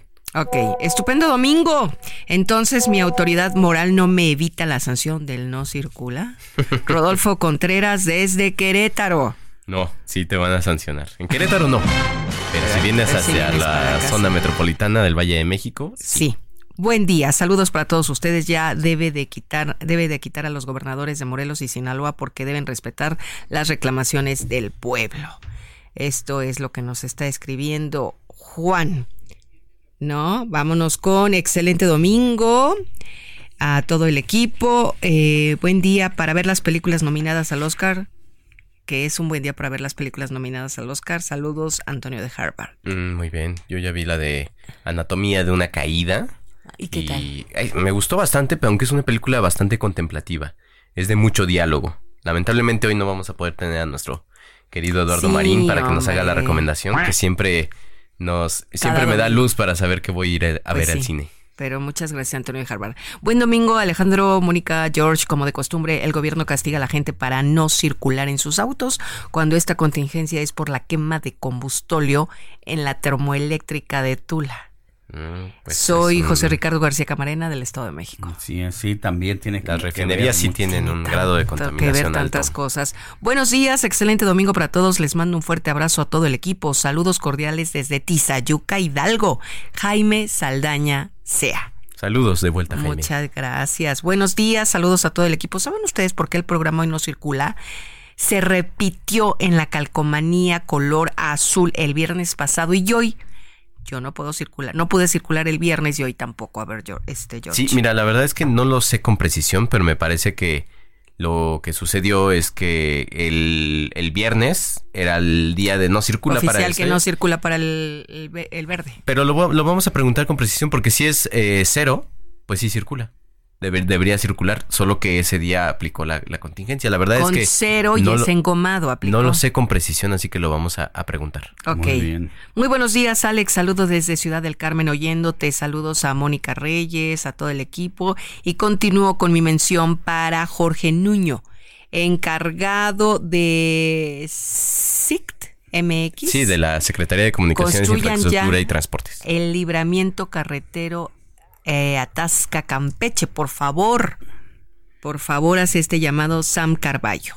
Bien, vámonos aquí con otros mensajitos también en mis redes sociales, Alex Sánchez MX. Fermín Matute, hola Alex, la ciudad se disfruta mucho sin tanto vehículo, incluso usar el transporte público es agradable. Saludos a todo tu equipo y la audiencia de domingo. Soy Mike. También Miguel Ángel, nos dice, saludos, me encontré que los morenistas, valiéndole, ya está en marcha la elección de Estado que se supone que hay veda, no se supone que hay veda, y nos manda una foto con eh, desplegados del arranque de campaña presidencial de Claudia Sheinbaum en el Zócalo. Bueno. También tenemos otro que dice, hola, buenos días. Las de las filtraciones de teléfono seguro que son gente cercanas a ellos, pues no cualquier persona tiene acceso a estos teléfonos. Por otro lado, no es lo que quiere el aspirante a dictador. Tenemos tenernos divididos o solo con o solo él con su gran poder que lo tiene puede ponerle el dedo a quien piensa distinto. Otro comentario hace como año y medio estaba en el Cairo, Egipto y tenía música ambiental en el hotel y pusieron precisamente la chona. y no nos quedó otra que con mi esposa nos pusimos a bailar. Así es que ese es el comentario que nos hace don Carlos, ¿verdad? Sería bueno saber si, si estaban solos bailando ahí en el Cairo La Chona. Sí. O si alguien más se acercó y dijo que están bailando. En su habitación. Ah, en la habitación. Pero mira, siempre que un mexicano se pone a bailar eh, algo de la música nuestra en cualquier parte del mundo, sean árabes, japoneses, hindús, quien sea, se van a sumar contigo aunque no sepan bailar. porque es muy contagiosa la música mexicana, latina, la verdad siempre, siempre genera. Y otra cosa. Adicción. Seas de la edad que seas. Sí. Porque yo lo viví hace poco, pero de verdad que no importa que sean los jovencitos los que se pongan a bailar y lo sigan. No. Hasta de 50 ah, del, sexto A mí me pasó una, una, experiencia así similar con una música latina. Ajá. Eh, estaba de viaje en Europa y decían, a ver, pues vamos a bailar algo, ¿no? Le digo, pero que ustedes qué les gusta bailar. Mm. Y, me llamó mucho la atención que en Italia les gusta bailar merengue. Sí. ¿Y sabes qué canción les gusta mucho? ¿Cuál? La de Suavemente. Suavemente. Suavemente. ¿Y también sabes cuál otra? La lambada.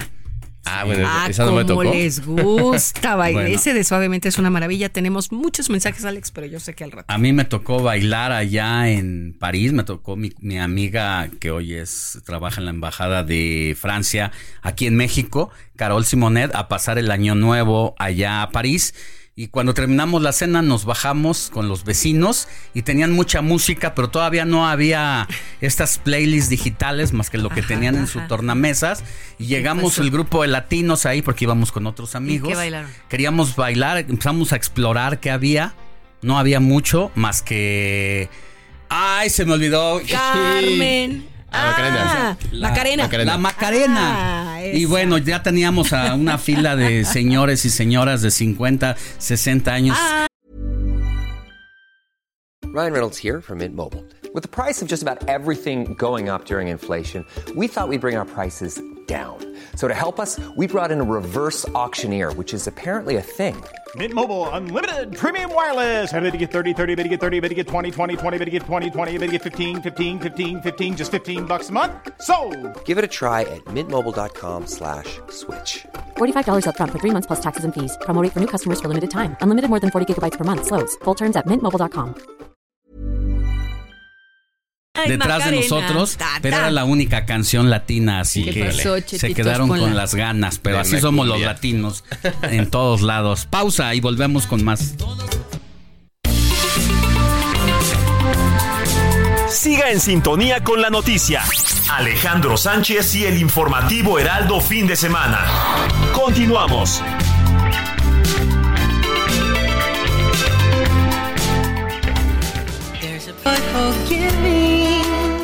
8 de la mañana con 31 minutos, hora del centro del país. Estamos de regreso en el informativo de fin de semana en la selección musical de nuestro productor en turno, Iván Rubio, que se puso romántico. Y aquí mi querido Jorge Rodríguez nos dice que estamos oyendo. Estamos escuchando, Alex, a Michael Jackson con su éxito Heal the World sanar el mundo y lamentablemente más que romántico se puso reflexivo, porque ayer se cumplieron dos años del inicio de la invasión Rusia, rusa de Ucrania.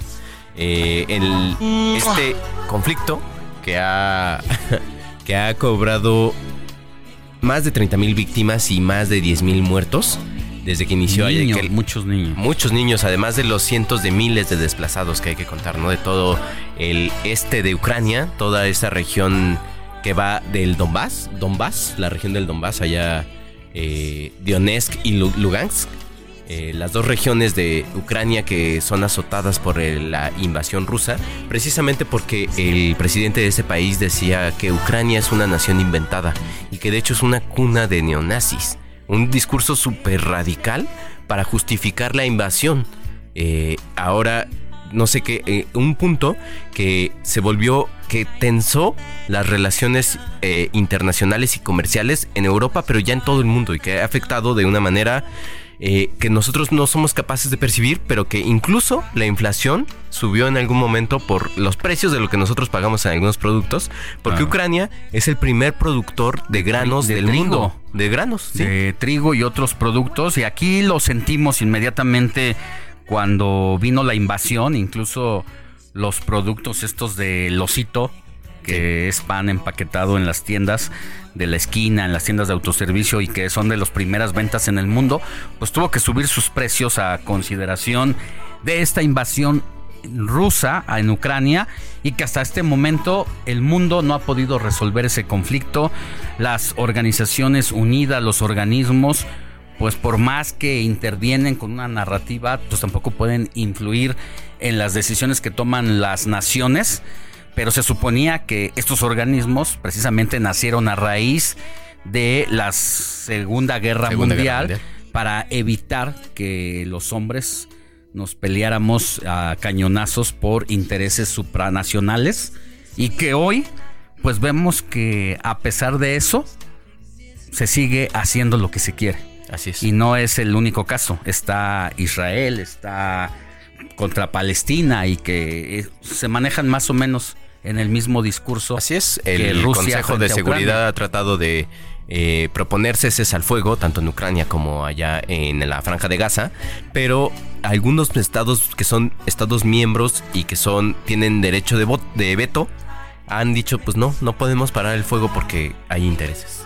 Sí, y mientras tanto seguimos viendo, ayer veía una imagen desgarradora de un niño de tres años en el piso cuando su padre va y lo ve y lo quiere levantar, pues prácticamente se desmaya el señor al ver que su hijo ya no reacciona. ¿En la franja? En la franja, sí.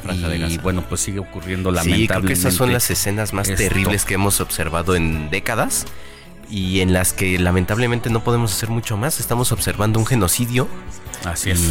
y algo que realmente los estados no han podido declarar, ¿no? O sea, hay estados que han tratado de llevar el tema del genocidio a la, a la Corte Penal Internacional, Sudáfrica, pero no ha prosperado. Hay una investigación, pero no, no todavía no hay una sanción sobre el jefe militar y el primer ministro de Israel, Benjamín Netanyahu, quien dice esto no es un genocidio, ¿no? Nos estamos defendiendo de un ataque. Pues mira, bien decías al arranque de la presentación de esta canción que bien nos seleccionó Iván Rubio que era ponerse reflexivos y ya lo logró. Por eso pues escuchamos en esta ocasión a Michael Jackson con su composición Sanar el Mundo. Seguimos con más. El informativo fin de semana también está en Twitter. Síguenos en arroba fin de semana HMX.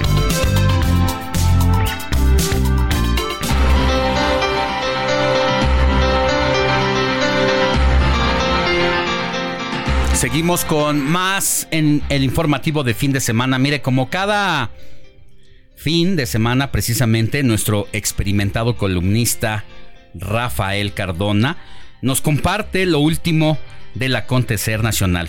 Y en esta ocasión nos dice por qué el presidente López Obrador ratificó su doctrina de no me vengan con el cuento de que la ley es la ley.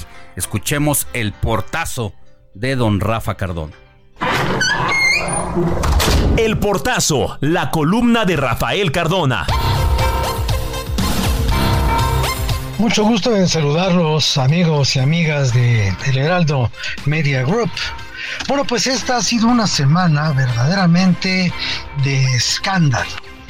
Y le digo de escándalo porque un reportaje publicado por el New York Times escandalizó las altas esferas de la política mexicana porque se centraba en acusaciones no probadas en contra del presidente de la República y pues hasta de sus hijos y con señalamientos que nunca pudieron ser sustentados en una investigación que ya está cerrada o que nunca fue ni siquiera abierta por el gobierno de Estados Unidos en los términos en que el periódico de Nueva York dijo, pero que generó una respuesta sumamente violenta por parte del presidente de la República, a quien se le había pedido una entrevista para comentar lo que de todos modos el New York Times iba a publicar en la edición correspondiente de, uno de los días de esta semana. El presidente no aceptó que se le condicionara la fecha de la respuesta y no aceptó ni siquiera el cuestionario ni el interrogatorio periodístico. Y se fue sobre la señora corresponsal o jefa de corresponsales y publicó no solamente la carta con la petición y las preguntas de la entrevista, sino que también publicó los datos personales, el nombre, el teléfono, la dirección de la corresponsalía, y eso lo hizo en abierta violación de la ley de protección de datos personales que como todos sabemos está vigente en este país. Y después, cuando fue interrogado sobre esa conducta, dijo que él tenía derecho de hacer cualquier cosa y que ninguna ley, ni la de protección de datos ni ninguna otra, estaba por encima del sublime valor de la libertad, o sea, de su libertad con lo cual confirma su doctrina. No me vengan con el cuento de que la ley es la ley. Y así vamos.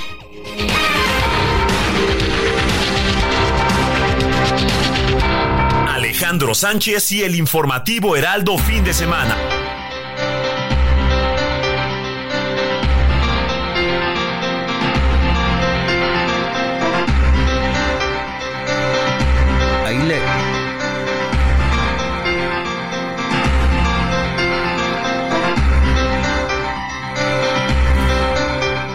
8 de la mañana con 40 minutos, hora del centro del país. Oiga, después de todo el despapalle que se armó en la Ciudad de México, en la conferencia mañanera el jueves, que se le dio seguimiento el viernes con relación al reportaje de el New York Times que implicaba al presidente de la República con grupos criminales y la respuesta que da el presidente a la corresponsal del New York Times aquí en México, donde da a conocer su número telefónico. Bueno, el presidente pues se fue de gira de trabajo al norte del país. Estuvo allá en Sinaloa y vaya todo lo que ocasiona el presidente cuando está en la Ciudad de México o sale de la capital del país, no deja de haber noticias extraordinarias. Jorge Rodríguez, lo que escuchamos este fin de semana allá en Sinaloa, pues nos dejó con el ojo cuadrado por la manera en que el gobernador de la entidad, eh, pues prácticamente hace revelaciones que van en contra de la constitución mexicana. Y una de las cosas que llamó la atención es que le habría dicho Rubén Rocha, el gobernador, al presidente, no le habría, le dijo, porque quien lo... Le, lo dijo y insinuó algo. Quien, quien lo comenta precisamente es el propio gobernador que dice, nosotros, bueno, yo le dije al presidente que se religiera. Y el presidente dijo, no, es que yo soy maderista que precisamente tiene que ver con no a la reelección. No se preocupe, presidente, le damos una curvita por allí, o sea, le metemos manita. Y bueno, yo creo que sí le intentaron meter manita, aunque diga que el presidente lo dijo que no, porque la manita pareció ser como ensayo la eh, el, dos años más al frente de la presidencia de la Suprema Corte, Arturo Saldívar, quien por cierto, bueno, ese es otro tema eh, que hay que analizarlo, pero que si tenía un poquito de decencia y la guardaba, la revelación que hace el presidente también de que le pedía que influyera en la decisión de los jueces, anula toda credibilidad de este señor ministro Saldívar que dejó lo jurídico para irse a lo político, pero bueno, en el caso de Rocha, que le pide al presidente, así lo comenta el mismo, mire. Yo digo que no quiero que se vaya. Pero él está terco en que él, presidente, es maderista, maderista. El... Eh, ahí eso es lo que dijo el gobernador Rubén Rocha Moya sobre darle una curvita para ver qué podemos hacer con el presidente, ¿no? Pero, no fue todo. No fue todo, Alejandro. Ahí en el evento por el Día de la Bandera en Mazatlán, el, el gobernador del estado de Sinaloa, Rubén Rocha, también hizo una crítica al trabajo de los periodistas del New York Times que publicaron este reportaje en el que supuestamente Estados Unidos habría investigado los eh, nexos del presidente López Obrador con grupos del crimen organizado y el financiamiento para su campaña en 2018. Y esto fue lo que dijo. Da lugar a actitudes desestabilizadoras con pretensión de desestabilizar a nuestro pueblo, como la de los farsantes periodistas norteamericanos que quisieron denostar al presidente de la República y se entoparon con ese gran muro moral que lo protege y finalmente encontraron una derrota clara. El presidente es intachable, no tiene manchas. Bueno, el presidente sí tiene un muro mural. El que carece de muro mural es el propio Rubén Rocha, porque en esta gira de trabajo que hace el presidente de la República, después de un evento nocturno que tuvieron allá en Mazatlán para presentar una obra, ya cuando venían de regreso en la camioneta, tanto el presidente como el propio gobernador, pues se dio cuenta la sociedad de su debilidad ante la opinión pública, porque cuando venían en el traslado al hotel, una muchedumbre ahí de personas enojadas, le cerraron el paso a la camioneta y empezaron a gritar, fuera Rocha, fuera Rocha, Rocha traidor. Gritaban algunos inconformes que rodearon el vehículo en el que llegó López Obrador. Enseñaron cartulinas donde pedían prácticamente que dejara el gobierno. Hay que recordar que en medio de todo este contexto trae un problema con la Universidad Autónoma de Sinaloa, pero también con la opinión pública porque cínicamente ha defendido a personajes muy cercanos de él en su propio gobierno acusados de agresiones sexuales. Y él descaradamente ha dicho, bueno, ya lo cambié de área porque pues para que no siguiera con sus agresiones sexuales. Entonces, esta situación pues ha causado el repudio de los sinaloenses que no están de acuerdo y aquí un poquito de cómo quedó encriptado en la camioneta y muy descaradamente creo que también bajaba el vidrio de su camioneta pues para afrontar a la gente que protestaba en su contra. Escuchemos.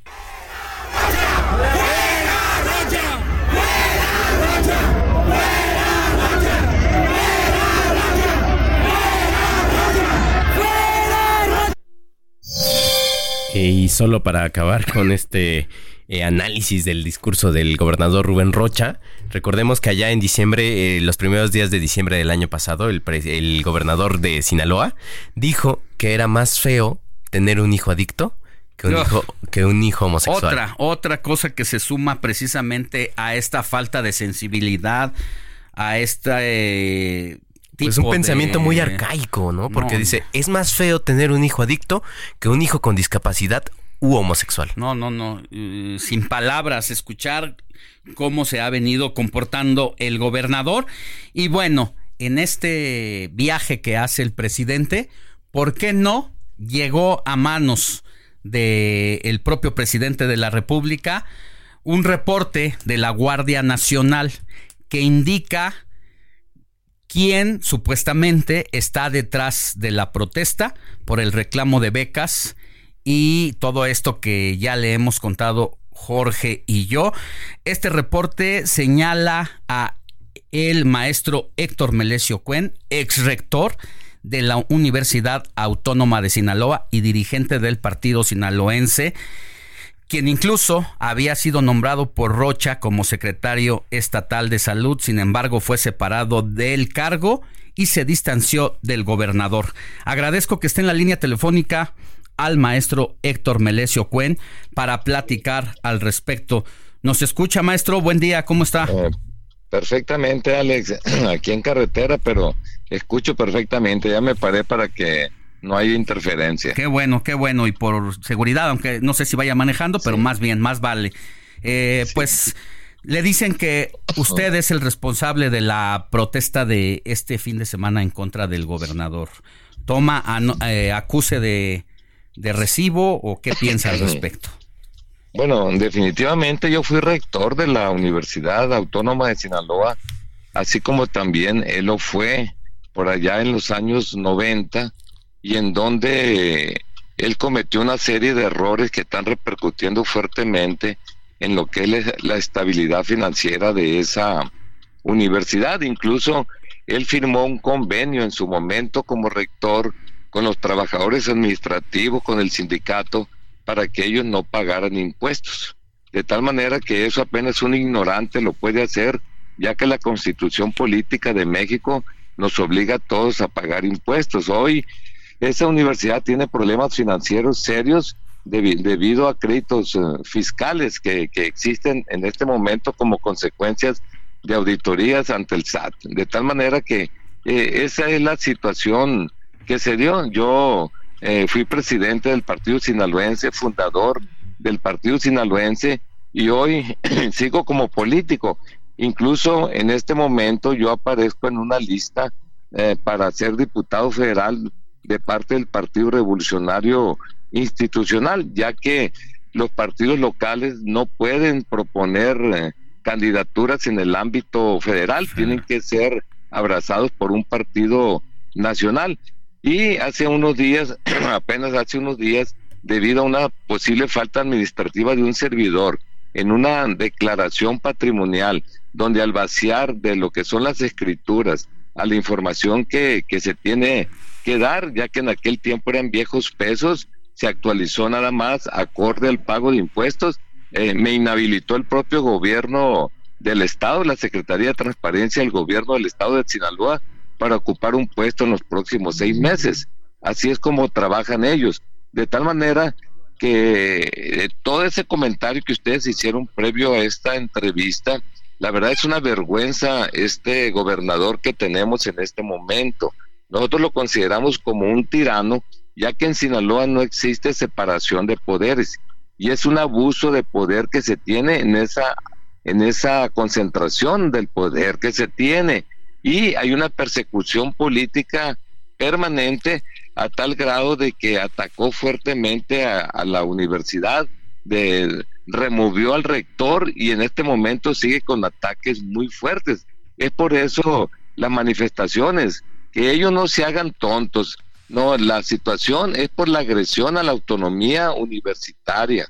No, esas manifestaciones que se dieron hace algunos días eh, es en torno a que al homologar lo que es la ley general de educación superior con respecto a lo local, violaron flagrantemente la autonomía, de tal manera que el gobernador le dijo al rector, quítate para poner a un ahijado. Ese, es, ese es todo el problema que hay y al no hacerlo, los atacó judicialmente. Ellos tienen eh, el poder judicial completamente, tienen mayoría calificada en el Congreso del Estado tiene la Fiscalía del Estado de Sinaloa, la Auditoría Superior del Estado, y están, están ellos utilizando lo que es la unidad de transparencia de inteligencia financiera, la local, como si fuera Ministerio Público investigando gente, abrumando a los empresarios, entre otras cosas. Por eso el rechazo que se tiene, que no le eche la culpa a terceros y desde luego que ellos están cometiendo tropelías, pero además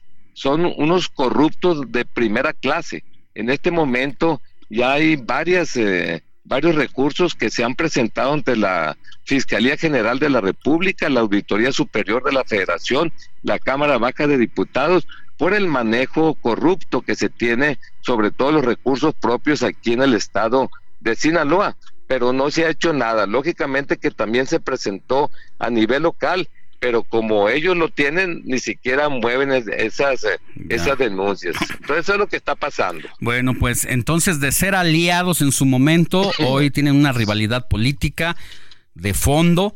Incluso leía yo por ahí que si el partido eh, que usted representó, que usted eh, fundó y dirigió, pierde el registro, usted se retiraba de la política. ¿A cambio de qué, qué, qué otro eh, emplazamiento le hace al gobernador? Nos queda un minutito y medio, por favor. Mira, eh, este señor se asume prácticamente en la práctica como presidente de Morena aquí en el estado de Sinaloa. Cualquier reunión que haya, evento donde vienen gente de ellos o cuando venían las corcholatas, puro dinero público en el acarreo que se hace independientemente el municipio donde se lleve a cabo dicho evento. De tal manera que él eh, habla de los partidos políticos, dice que el partido sinaloense va a perder su registro. Yo le dije, si, si pierde el registro, yo me retiro de la política para siempre, pero si lo mantiene, por el bien de Sinaloa, usted renuncie hmm. como gobernador del estado. Bueno, pues vamos a estar pendientes de lo que pase y ya nos platicará en otro momento de esta alianza. ¿Con quién la está haciendo con el PRI? estamos con, con Xochitl Galvez, el PRI, PAN, PRD y ahora el mejor partido local. Hay 83 partidos locales, el que tiene mejores números en las últimas tres elecciones es el partido sinaloense, tiene 167 afiliados, el que le sigue es un chapaneco con 60 mil. ¿no? Entonces, de ese tamaño es el partido sinaloense. Bien. Pues le mandamos un abrazo, maestro Héctor Melesio Cuen, ex rector de la Universidad Autónoma de Sinaloa. Gracias por estos minutos para el informativo fin de semana. Un abrazo para todas y todos. Abrazo.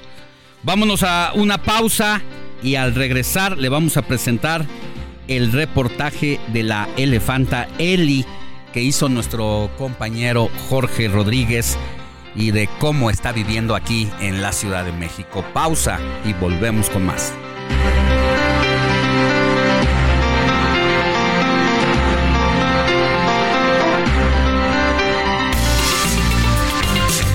La noticia no descansa. Usted necesita estar bien informado también el fin de semana. Esto es Informativo El Heraldo Fin de Semana. Regresamos.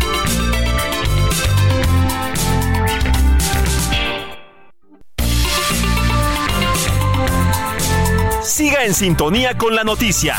Alejandro Sánchez y el informativo Heraldo Fin de Semana. Continuamos.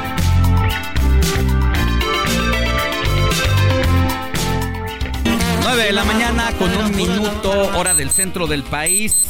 Estamos en el informativo de fin de semana de regreso. Y bueno, hay artistas como Peso Pluma que en este momento poca presentación requieren. Porque es uno de los artistas más escuchados a nivel mundial de acuerdo a las plataformas digitales donde cada clic es constante y sonante. Sí, donde se puede medir. lo trajo mi querido Iván Rubio. Pues Iván nos recuerda que Peso Pluma y una controversia que estuvimos hablando aquí con hasta con Diego eh, canceló su presentación programada para el próximo viernes en el Festival Viña del Mar, esto por razones personales. Y algo que también generó mucha controversia es que será sustituido por Trueno, quien curiosamente es también el exnovio de la cantante argentina Nicky Nicole, que hasta hace poco era novia de Peso Pluma. Bueno, tanta polarización y controversia previo a la cancelación de este señor que levantó precisamente su participación en Viña del Mar porque, de acuerdo a muchos conservadores de la música, este señor hace apología del narcotráfico y eso es lo que decían los organizadores e incluso las autoridades políticas de Viña del Mar que no querían ver por nada del mundo a este señor parado en un templete allá porque si a Lucero se le había cancelado su participación por haberse ido de casa con el marido y mostrar creo que un elefante o no sé, el novio, eh, dijeron que eso no lo iban a permitir y le fue cancelado. Ponían ese ejemplo para tomar la decisión de que no iba a ir peso pluma y finalmente cuando se acepta su participación, peso pluma dicen, pues saben qué, que siempre no voy. Así es, Alex, por eso estamos escuchando este sencillo de Peso Pluma, que en realidad es una composición del grupo Eslabón Armado y que se volvió pues, mundialmente famoso por la participación de Peso Pluma. Bueno, y hay que recordar también que Peso Pluma aquí en el país ha tenido que cancelar varios conciertos no por desinvitación de organizadores ni de autoridades políticas, sino de quienes mandan a veces aquí en el país. ¿Quiénes? Los grupos del crimen organizado. Sí. Y yo creo que, si no me equivoco, van más de cinco cancelaciones en Tijuana, en Querétaro. Principalmente en Baja California. En, el norte del país, donde hace un par de semanas asesinaron a otro joven representante de la música de los corridos tumbados de nombre. Chuy Montana. Chuy Montana, apenas de 25 años, 25 años y que formaba parte de este género y que se sabe que detrás de la ejecución se está precisamente la ofensa de la que se habrían sentido algunos grupos del crimen organizado. Así la situación y bueno pues los chilenos y seguramente comunidad internacional que suele acudir a ese gran eh, evento de cantantes, pues se quedaron con las ganas de ver a Peso Pluma eh, actuar. No se dice específicamente qué, solo entiendo que al parecer se le relaciona con su estado de salud. Eh, razones personales, es lo que dice. ya sabremos más adelante. Gracias, por lo pronto escuchemos un poquito más de Ella baila sola de Peso Pluma. Alejandro Sánchez y el informativo Heraldo fin de semana.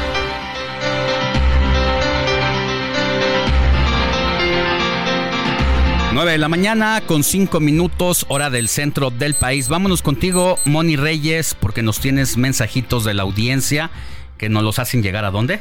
Al 55 91 07 32 43. María Soledad nos dice, muchas gracias porque le respondimos sobre su auto circulaba o no. Dice, quiero hacer otra pregunta, por favor, ¿en dónde uno puede checar la información real de no circula?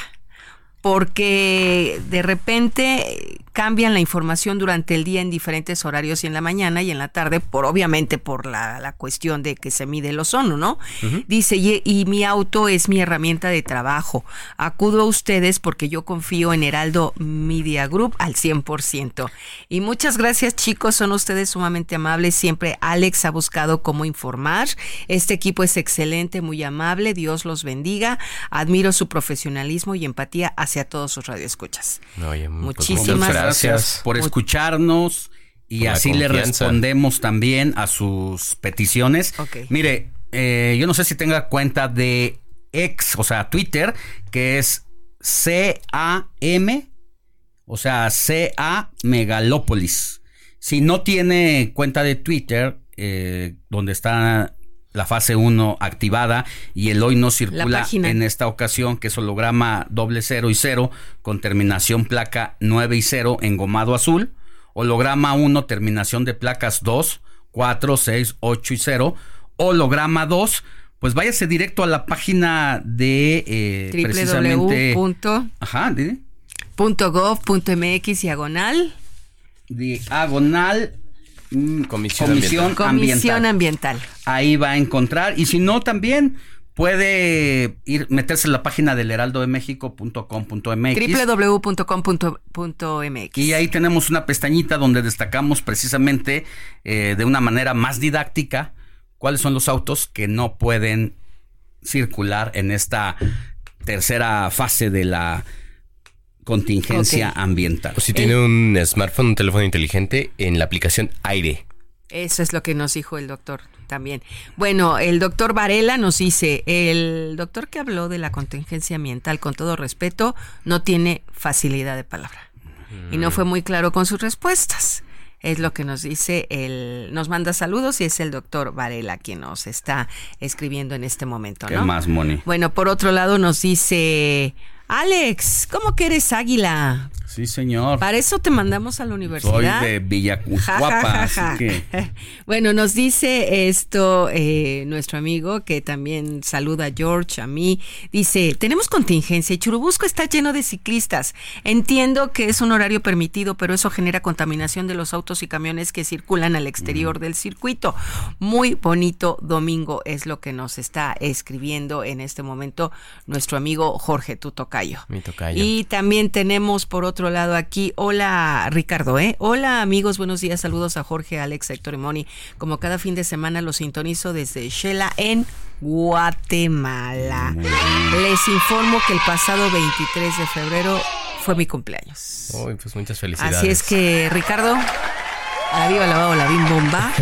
Un abrazo y saludos hasta nuestro bello Guatemala. También por otro lado nos escribe Laredo Smith que siempre dice el heraldo, el heraldo siempre informa, el heraldo siempre avanza, ¿no? Entonces, esto es lo que nos están eh, diciendo. También nos, nos dicen que pongamos una foto en el WhatsApp para identificar, para la hora de mandar los mensajes el fin de semana, pues hay que poner una foto Alex, Bueno. para que sepan que es el, el- el WhatsApp del Heraldo fin Muy de bien. semana. Nos está escribiendo también Carla más. Rodríguez desde la Colonia del Valle, dice, me encanta siempre estarlos escuchando a la hora que preparo el desayuno para mi hija que se va a estudiar inglés. También Leticia Delgadillo nos escribe desde Villacuapa y dice, me encanta, le doy de comer a mi marido que va a trabajar en Uber hoy sí circula. Bueno, le doy de desayunar a mi Sí. marido porque hoy sí circula y los estamos escuchando. Pues Y- mucha suerte. a Leticia Arenas desde Metepec, eh, en el Estado de México, dice, Ay, qué caray con esto de la contingencia y lo que nos espera durante todo este año con el cambio climático. Bien. Gracias por los saludos, es lo que nos están diciendo. Regresamos con mensajitos más adelante. Por lo pronto, continuamos con más información. Sintonía con los estados en el informativo fin de semana.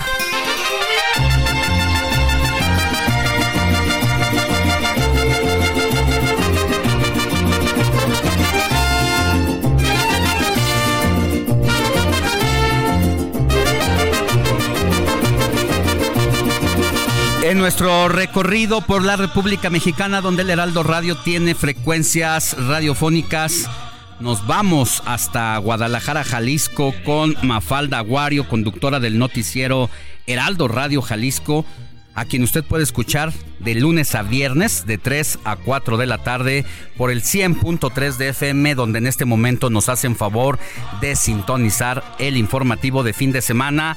Y Mafalda Warrior nos trae como cada domingo los temas más relevantes de Jalisco, porque en esta ocasión Enrique Alfaro y el rector de la Universidad de Guadalajara, Ricardo Villanueva, hicieron un llamado conjunto para que los diputados del Congreso de Jalisco aprueben la reforma para otorgar el presupuesto constitucional a la Casa de Estudios. Nota porque muy pocas veces escuchamos a estos dos funcionarios de allá de Jalisco pronunciarse en unísono en este tema, mi querida Mafalda. Buen día. Así es, Alex, muy buenos días. Un saludo para ti y todas las personas que nos están escuchando. El eh, viernes nos sorprendieron con un mensaje publicado en redes sociales. Sabíamos que iban a tener una reunión, pero no esperábamos esa publicación, ese video en el que están desde la rectoría de la Universidad de Guadalajara, muy amables a ambos, en un tono muy relajado, como hace mucho no veíamos al gobernador Enrique Alfaro, y recordando incluso el periodo en el que su padre fue rector de la Universidad de Guadalajara, haciendo este llamado como ya lo has dicho, a diputadas y diputados para que de una vez por todas eh, agilicen el trámite y aprueben esta eh, reforma, esta iniciativa para dotar de presupuesto constitucional a la Universidad de Guadalajara. Serían 5% del presupuesto total del Estado de Jalisco que estarían destinados a la Universidad de Guadalajara. Esto se entrampó hace aproximadamente 10 días, Alex, en el Congreso del Estado. Ya estaba el dictamen, ya había sido votado en comisiones, se tenía que pasar al Pleno y de última hora decidieron las y los legisladores retirarlo de la discusión del día, del Pleno, y se rumoraba que había sido un encargo político del ahora eh, pues virtual candidato de Movimiento Ciudadano a la gubernatura de Jalisco. Él salió a negarlo y ahora el rector y, la, y, y el gobernador dijeron esto esta negociación, esta iniciativa fue un logro, un, un acuerdo al que llegamos en conjunto dos personas, que nadie más se quiera colgar los triunfos, que nadie más quiera hacer uso político de esta iniciativa y es por ello que mañana también estarán ambos en el Congreso de Jalisco para hablar con diputadas y diputados de la Junta de Coordinación Política y eh, tratar de que esto se agilice para que esta semana seguramente Alex pues ya podamos hablar de esta eh, iniciativa cristalizada. Bueno, pues habíamos escuchado, sí, a estos dos representantes de primer nivel de Jalisco, pero siempre confrontados, ¿no? Como que les costaba trabajo llegar a un acuerdo porque pues cada uno ha cuidado su... Eh, su liderazgo y hay que recordar que la fuerza que tiene la Universidad de Guadalajara allá en la entidad es relevante por el presupuesto que maneja. Es la segunda red universitaria más importante del país después de la UNAM.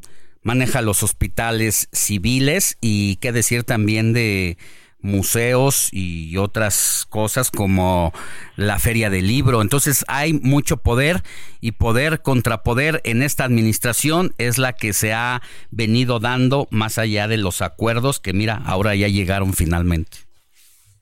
Sí, efectivamente, como bien lo dices, tuvieron un largo periodo de aproximadamente dos años de enconos de discusiones públicas y privadas.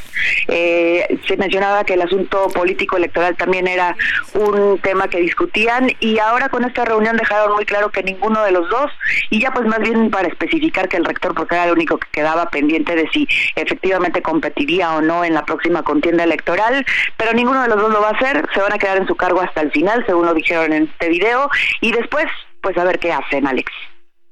Te mando un abrazo, Mafalda. Por favor, cuídate mucho y nos escuchamos en la siguiente.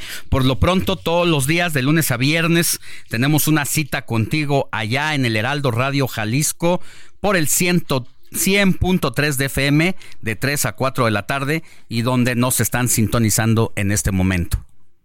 Así es, Alex. Abrazo también para ti. Muchas gracias. El informativo fin de semana también está en Twitter.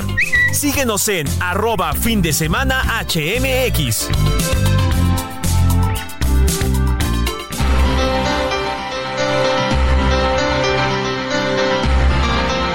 Oiga, y mantenemos los micrófonos abiertos allá en Jalisco con nuestra corresponsal Adriana Luna, porque mire, luego de que la Procuraduría Federal de Protección al Ambiente aseguró que el elefante Anie no contaba con las instalaciones adecuadas para vivir, bueno, pues la Profepa ya está evaluando nuevos lugares que cumplan con los estándares internacionales y que garanticen el trato digno de este ejemplar que fue abandonado, entiendo, Adri, Adriana Luna, por eh, dueños del circo Atay de Hermanos. Cuéntanos más.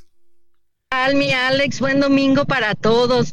Desde el 2015 recuerdan que se dio esta prohibición a nivel federal de tener animales en los circos, pues fue cuando le cambió prácticamente todas las condiciones a esta elefanta Annie y fue localizada recientemente en condiciones vulnerables y e incluso en riesgo para su existencia, porque ella estaba encadenada en un lugar pues muy disminuido, muy reducido para su existencia.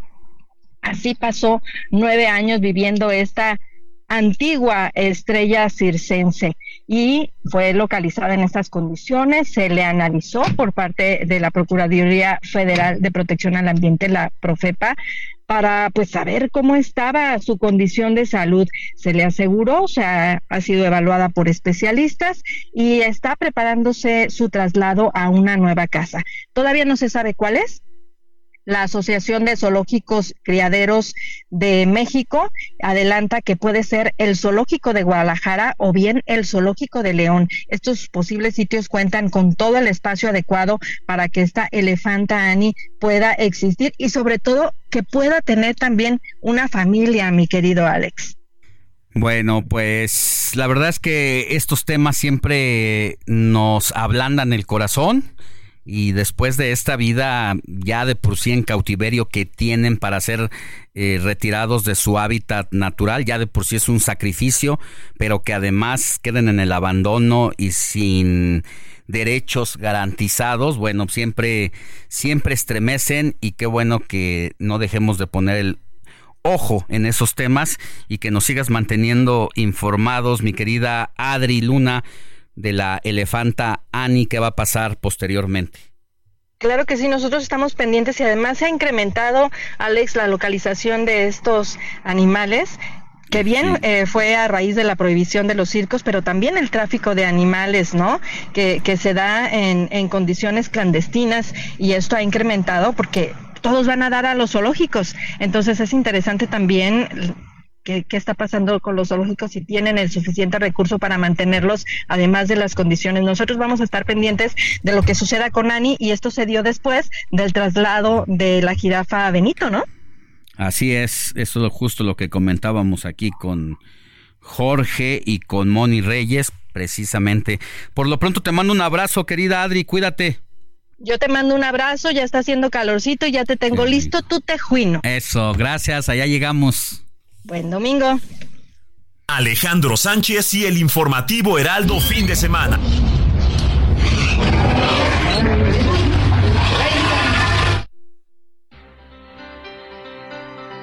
Ese sonido, ese sonido, me decías, mi querido Jorge, Rodríguez y a propósito del reporte que nos da nuestra compañera Adriana Luna sobre la elefante Annie, que nos contaba cómo está sobreviviendo allá, en qué carencia se encuentra y darle una vida digna, pues nos pasamos a la vida de la elefanta Eli en la Ciudad de México, que también ha estado en una disputa y en una situación su condición. Ese sonido, precisamente, Alex, ¿te parece si lo escuchamos de nuevo para las personas que no pudieron poner atención? El sonido que.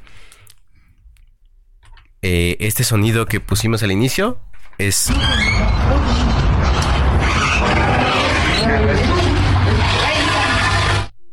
Ese sonido es un sonido que producen los elefantes y que se le dice que barritan. Es un sonido muy peculiar y que yo sentí que había escuchado en otro lugar, Alex. y resulta que sí, no sé si también, seguramente ustedes también. Lo escuché en la primera parte de la saga de Jurassic Park, cuando un tiranosaurio Rex está a punto de comerse a sus primeras víctimas. Ajá. Y esto es... El sonido de Eli. De, es el sonido de él. Es el sonido que hacen los elefantes cuando africanos. hicieron esta película, los de Jurassic Park y los sonidistas decían, es que en realidad, ¿cómo hacen sonido o cómo hacían sonido, mejor dicho? Los dinosaurios. Exactamente, pues no hay registro de qué sonido hacían. Entonces, Al Nelson, el efectista de la primera parte de la saga de Jurassic Park, dijo, pues me voy a basar en los animales, es lo que, lo, que más se me ocurre. Elefante. Y el elefante suena bastante aterrador. Sí. Porque si solo lo escuchas dices, este animal me puede hacer mucho daño. Y sí lo puede hacer, pero a mí me llamó la atención la delicadeza con la que tratan a las personas. Tuvimos la oportunidad, Alejandro, de acercarnos a la elefanta Eli. Ya hace unas semanas tuvimos entrevista con Fernando Wall, encargado de zoológicos y fauna silvestre de la Secretaría de Medio Ambiente, y nos decía, la elefanta Eli está muy bien. Pero si lo recordamos, hace eh, algún tiempo, eh, Eli se decía que era la elefanta más triste del mundo. No sé si lo recuerda. claro, claro. Esto porque las condiciones en las que vivía ahí en el zoológico de Aragón, eh, denunciado por algunos ambientalistas, por algunos activistas, decían vive en pésimas condiciones, está muy triste, está sola, está enferma. Incluso se le grabaron algunos videos en los que se veía a la elefanta pues como con ciertos movimientos erráticos e incluso estos ambientalistas, activistas decían que comía su sus propias heces. Tenía actividad de coprofagia, se llama. Oye, ¿y cómo llega al zoológico de San Juan de, Aragón? Ya habíamos dicho al arranque del informativo que tiene que ver con una ley que prohíbe precisamente eh, que los circos tuvieran animales como parte de sus atracciones y sobre todo de cautiverio eh, de este tipo de animales. Entonces lo avientan por allá, se lo regalan, lo venden, ¿cómo llega? Así es, debido a esta prohibición por ley del uso de animales en espectáculos eh, recreativos como los circos, eh, la Secretaría de Medio Ambiente decide actuar y esto es muy destacado, compra a Eli al Circo Hermanos Vázquez. O sea, se, lo, se lo compró por una cantidad de 3 millones mm. eh, 460 mil pesos.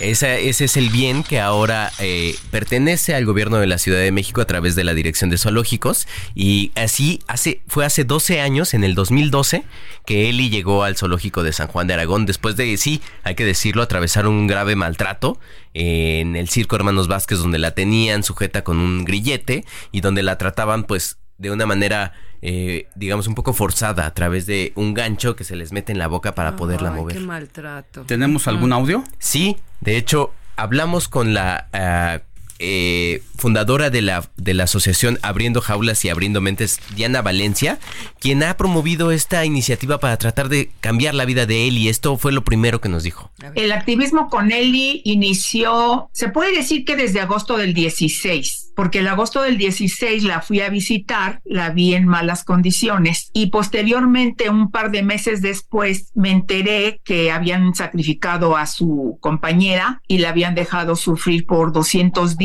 sin poder echarse. Y a partir del febrero del 17 ya eh, nos dedicamos íntegramente a, a defender a L y claro, subsecuentemente los animales del zoológico. Eso fue lo que nos decía Diana Valencia, Alex, pero si quieres al volver de la pausa, te digo lo que pude ver de cómo está Eli actualmente. ¿Tú lo viste? La vi. Regresamos con eso.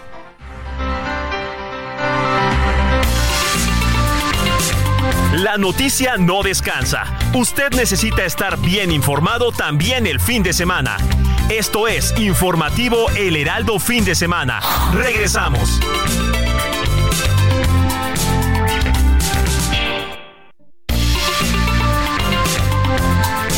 Siga en sintonía con la noticia. Alejandro Sánchez y el informativo Heraldo fin de semana. Continuamos.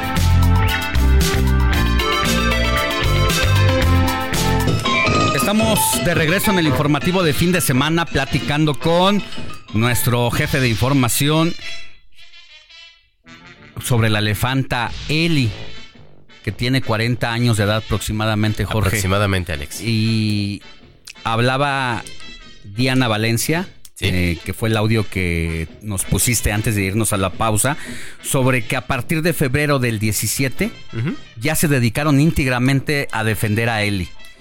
¿Cómo está en este momento después de la visita que hiciste al parque, al zoológico de San Juan de Aragón? Pues mira, eh, en una opinión personal, yo la veo muy bien. La veo acompañada, habituada a su espacio, la veo tranquila, no la veo como un animal que le huya a las personas, que me parece que es algo importante. Lo que sí la veo es que tiene algunas dolencias. Y de hecho, si te parece, vamos a escuchar lo que nos dijo Fernando Walsil, director general de Zoológico, sobre su estado de salud. Una desviación eh, de, los miembros anteriores eh, por alguna lesión que tuvo en el circo. Tiene una eh, fístula que le llamamos en, de una de las muelas y una, le llamamos hiperkeratosis, es como la gente que tiene eh, callos en los, en los codos o en alguna porción del cuerpo, igual perros y algunos otros animales, ella tiene un exceso de, de, queratina en la piel, en el, en el dorso, entonces son cosas que tenemos que estar eh, dándole tratamiento. Así es, Alex, eso es lo que eh, a simple vista se puede ver en Eli. Tiene una pata desviada, lo que dicen es por un grillete que, le, que tenía en el circo donde estaba. Eh, tiene también eh, esta de la hiperkeratosis, que es como un exceso de piel, como ya decía Fernando Wall, a partir de lo que pudo haber sido el maltrato, tal vez dejarla al sol todo el tiempo. Yo no lo sé con precisión, pero con todo, todas estas dolencias, Fernando Wall también dice que tanto ella como su nueva compañera están muy bien están acompañadas, se están habituando a su espacio.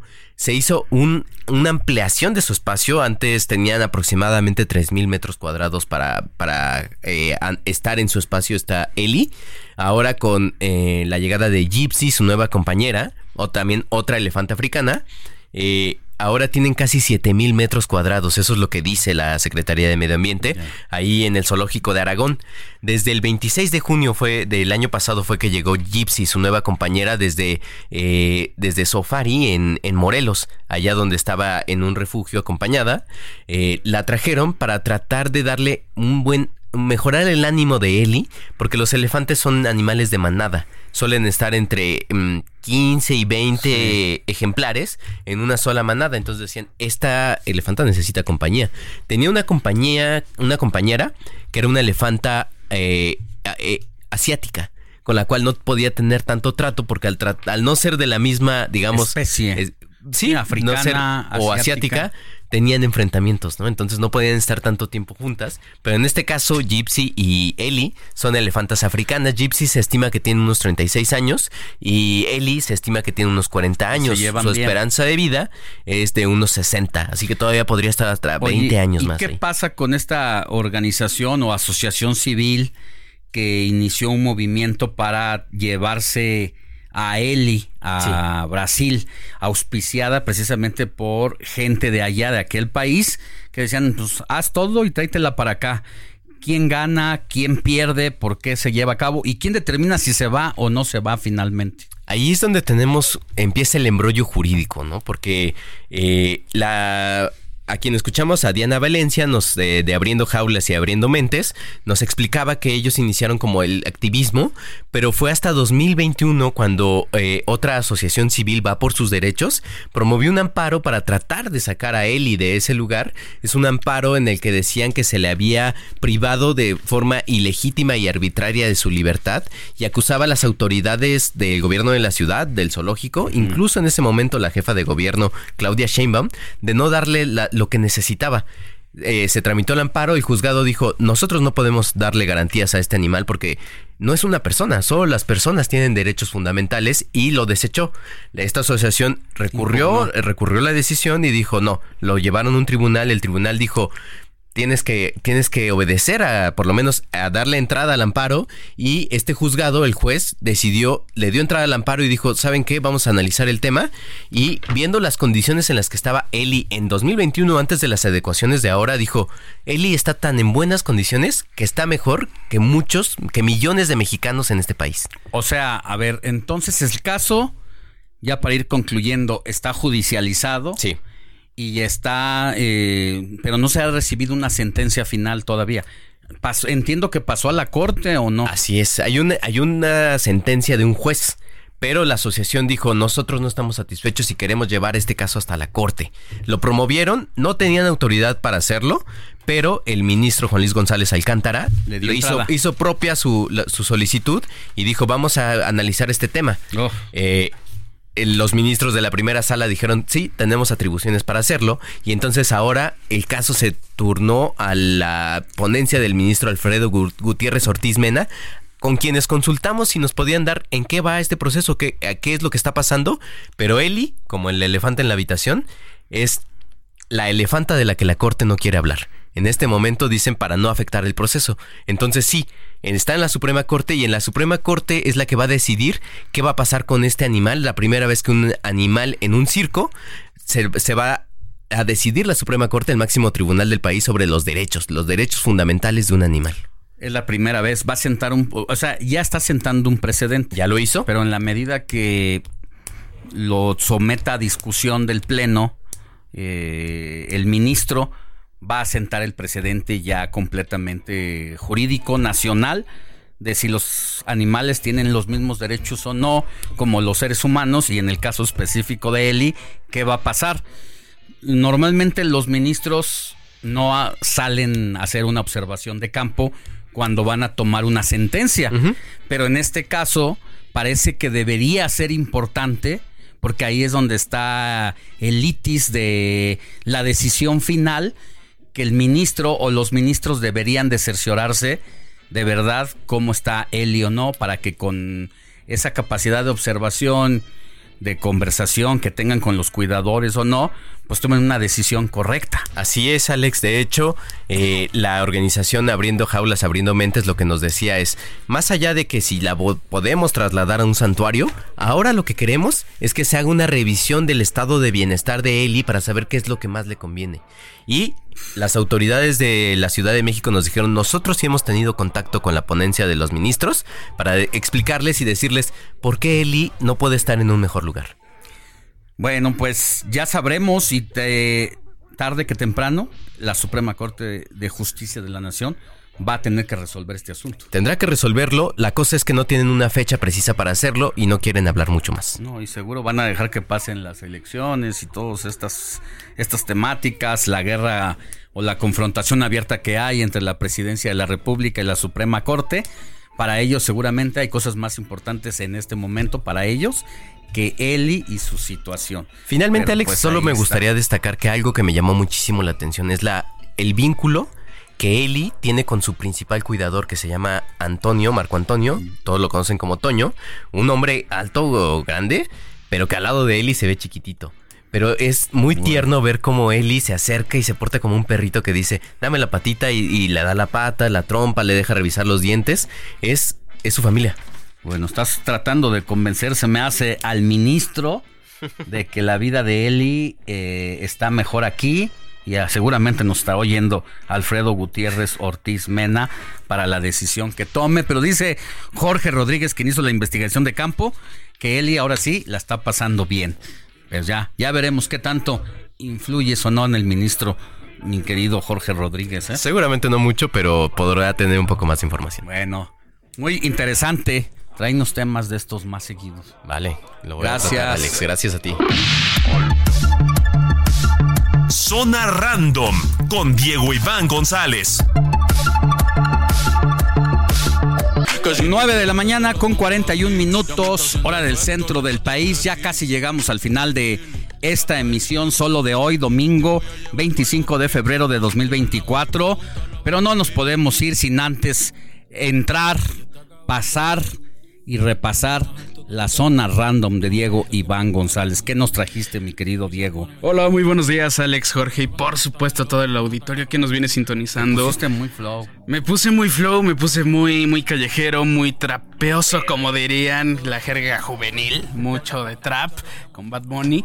Pues el día de hoy les traigo un tema bastante interesante a la mesa que, que podemos discutir, analizar y que ha causado mucha controversia y justo tiene algo que ver con animales. Ahorita que estaban hablando justo de él y del elefanta, pues también aquí tenemos que hablar de los animales en zona random.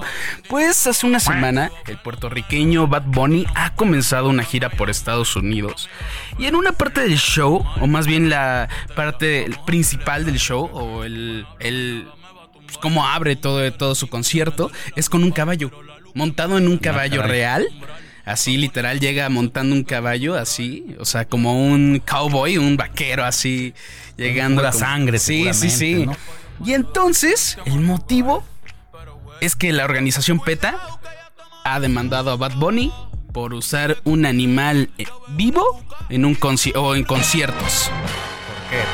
Está prohibido.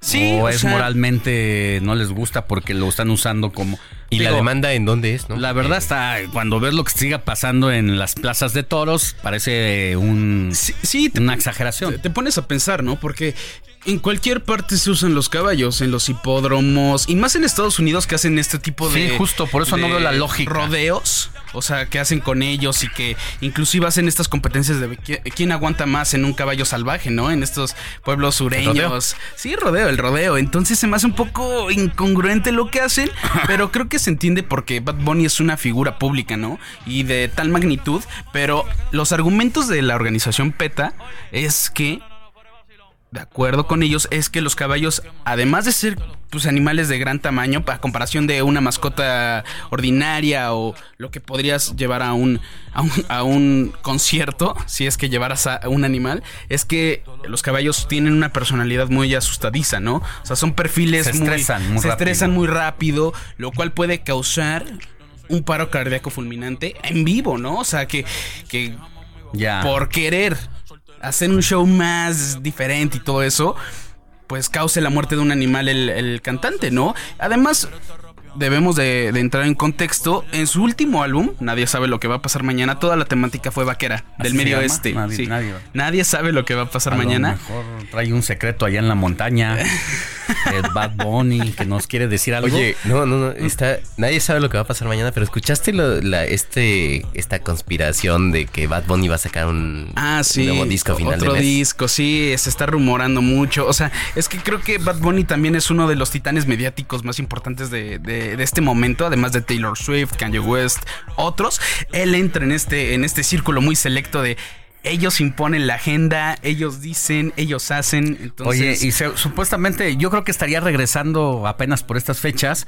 Si es que hubiera cumplido su palabra de que se iba a dar un año sabático. Sí. Pero después de haber declarado eso, a la siguiente semana, pues Peso Pluma estaba irrumpiendo en la conversación en digital tops, en las y en los tops. Y yo creo que dijo, no, pues ya no puedo hacer el año sabático.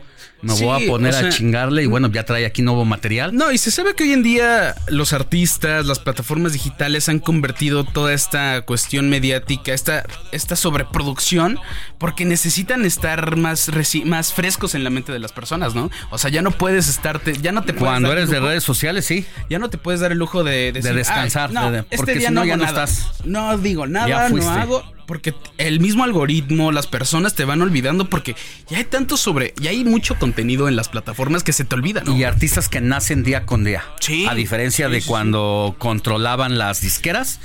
Hoy, si tú quieres en este momento soltar una canción que se te haya Sí, sí, ocurrido y la hayas producido y la estemos haciendo aquí en cabina y la sueltas a YouTube o a Spotify. TikTok o Spotify, donde sea, tienes grandes posibilidades de armarla o no. ¿O no? Pero, pero hay tantas personas en el mundo que conforme hemos visto las redes sociales, hay mucha gente con muchas cualidades y mucha capacidad. Sí, se dice que al día, de hecho tengo el dato aquí. Ah, de mira, hecho mira. dicen que al día hay más de 4000 artistas nuevos. Mira. al día. ¿Cuánto? A nivel, a nivel global, No, ¿eh? No solo en México, no, o sea, no, a nivel global. Y, Cuatro mil. Y, y tienes O sea- las posibilidades de que te, si pegas, de darle la Sí, vuelta al mundo. Te vas, te vas, te detonas. De romperla, como Ah, dicen ahora los sí chavos que, en las redes sociales. Como dirían, se detonan, ¿no? Se detonan así a nivel global y entonces creas esta magnitud y que puede ser. Por eso muchos, así como naces, mueres eh, profesionalmente hablando. Puede ser Oye, por las redes, pero, si te quedas y te mantienes. Lo que te decía de sacar el disco es porque hace cuatro años, precisamente en año bisiesto, el 29 de febrero sacó su disco Yo hago lo que me da la Hago lo gana. que me da la gana, sí. Ahora que viene a un año bisiesto y viene el 29 de febrero, Ah, pues se trae dice que puede. tema ahí, este, y cambió sus cuentas de redes sociales. Antes estaba como Bad Bunny, sigue como usuario Bad Bunny, sí. pero ahora se puso Benito, Que puede ser como una tendencia como lo que pasó con The Weeknd, ¿no? Que ya no va a ser The Weeknd, va a matar al personaje para empezar a ser Sí, Benito. Ahora sí, ya puede ser Benito. Creo ¿no? que existe Ahora. mucho la tendencia de los artistas hoy en día de cambiarse el nombre porque, como lo decían... Por esta rapidez que estás Sí, hablando. aparte por esa rapidez como para Fama mantener efímera. fresca su carrera, ¿no? Sí, sí, sí. Por- lo mismo le pasó, a ver, le pasó a The Que Weeknd. la fama no sea efímera. Exacto. Kanye West. Kanye West ahora se llama Ye. Entonces hay una tendencia por parte de los artistas que dicen, ah, por acá puede ir el helado, inclusive puedo manejar este cambio de nombre a nivel mercadotecnia y puedo impulsar mi nuevo proyecto que a lo mejor se llama así, ¿no? Benito, porque justo en este último álbum, nadie sabe lo que va a pasar mañana, tuvo como este discurso entre... Es como una oda de Bad Bunny hacia Benito y, a- y viceversa, ¿no?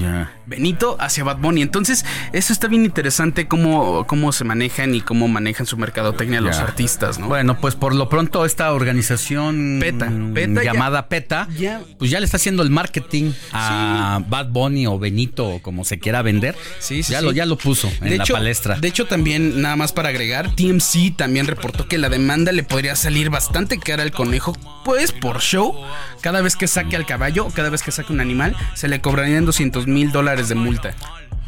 ¿Cuánto o sea- ganará por evento? Eso, ah, ahí te va, tengo el dato. Dato duro. tengo el dato duro, tengo el facto duro.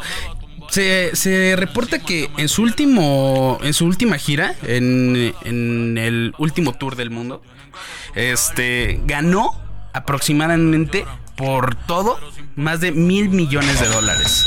En completo toda la gira. Ya en completo toda la ¿Cuántas gira. presentaciones te parecen? Fueron, fueron, creo que, si fueron dos por país casi en toda Latinoamérica y en Estados Unidos, yo creo que fueron más de 45 presentaciones. Pues le da para que lo multen y sea parte de su... Sí, también, pero también aquí hay una cláusula en la demanda que si el caballo muere dentro Ándale. del show, lo podrían meter a la cárcel. Ándale. O sea, sí podría quedar Bueno. enjuiciado y llevarlo No, a pues que tribunal. salga en caballo de palo, ¿no? Sí, sí, no, ahí con su caballito ahí trotando, lo que sea.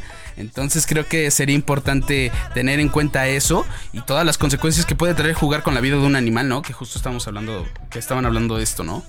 Creo Bueno, a ver, entonces sobre advertencia no hay engaño, ¿eh? Sí. Él ya sabe, ¿esa cláusula quién la hace? Eh, la PETA, o sea, se hace, la PETA hace esta propuesta de Ah, es cláusula una propuesta apenas. y, y ya dentro de la manda- demanda ya la, ya la metieron, o sea, ya la demanda ya Son está. tribunales internacionales. Sí, sí, sí, sí, se maneja. Primero se está manejando por la Corte de Estados Unidos. Ok. Porque ellos, pues, por- para empezar, el tour se está haciendo solo en Estados Unidos, entonces tendrían, tendría que hacer una gira internacional Bad Bunny para que sea ya un enjuiciamiento a nivel internacional y no solo nacional. Ahorita Bueno. solo son cláusulas y demanda establecida en, dentro del territorio de Estados Unidos. A la Corte Suprema. A la Corte Suprema, exacto. Bueno, pues va a depender entonces del el- el- la orden judicial Sí, que tenga esta petición y de eso va a depender. Por lo pronto solo es una denuncia. Sí, y a ver cómo lo maneja Bad Bunny, ¿no? Porque se sabe que pues estos temas de los animales hoy en día Pues, son... a ver si tiene sensibilidad y, Sí. e impide que el caso llegue hasta una sentencia Claro. y de manera voluntaria diga, bueno, a ver, en bien de los defensores de los animales Y del si animal. alguien se siente ofendido y del propio animal, pues me voy a comprar un caballito de palo entonces, ¿no? Uno de maderita. Uno de madera. O uno, o uno animatrónico, ¿no? Ah, que ahorita pues sí. están de moda. Tiene para eso y más. Por supuesto. Bueno, mi querido Diego Iván González. Eso sería todo. Me pueden encontrar en todas las redes sociales en República-Hype con Y, ahí para que lo busquen. Ay, qué Hipe. bueno que ya se las haces más fácil a tus Ya. A los decenas y decenas de seguidores. Miles. Otra vez, a ver. República Hype, República-H H-Y-P-E. Hipe. Hipe. Ahí para que busquen y se enteren más de estas noticias, que es un mundo bastante interesante. Y otras. sí, sí, sí. Ahí hay de todo. Gracias, Diego Iván. Gracias a ustedes, chicos.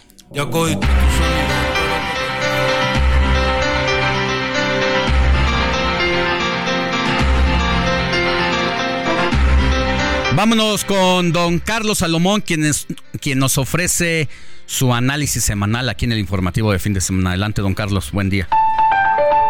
¿Sabías que? Con Carlos Salomón.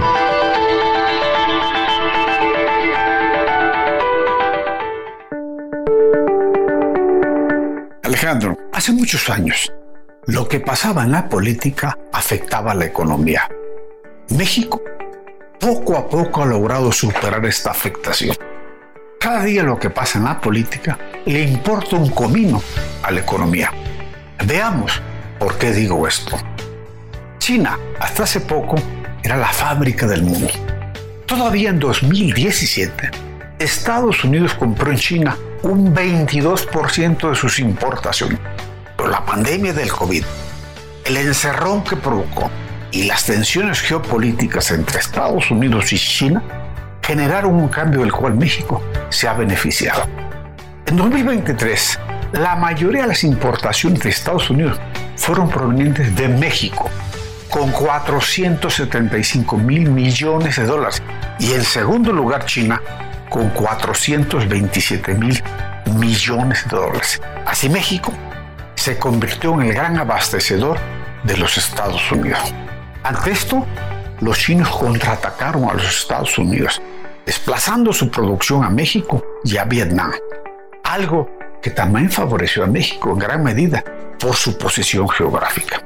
Hoy, independientemente de quién gane las elecciones presidenciales, México como país goza de una situación de privilegio que le puede durar muchos años. Este beneficio no lo generó los políticos locales, sino lo ocasionaron factores externos que hoy fortalecen el divorcio entre la economía nacional y la política.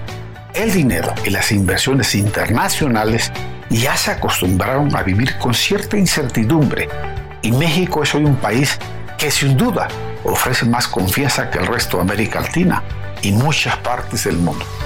Por eso sostengo, mientras los políticos de todos los partidos no hagan una gran tontería, México gozará de un clima de inversión donde ningún país le puede competir.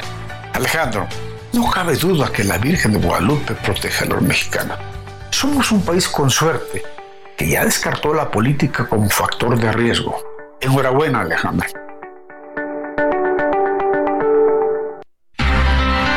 Hasta aquí el informativo de fin de semana de este domingo 25 de febrero. Gracias a Iván Rubio en la producción, Luis Ahumada en los controles, Moni Reyes en los cortes informativos. Jorge Rodríguez, jefe de información, buenos días. Gracias, Alex. Yo soy Alejandro Sánchez, gracias por sintonizarnos. Éxito.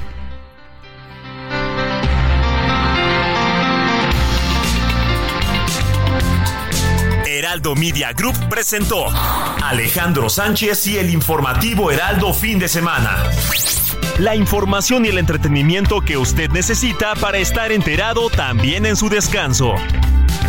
Por el Heraldo Radio, con la H que sí suena y ahora también se escucha.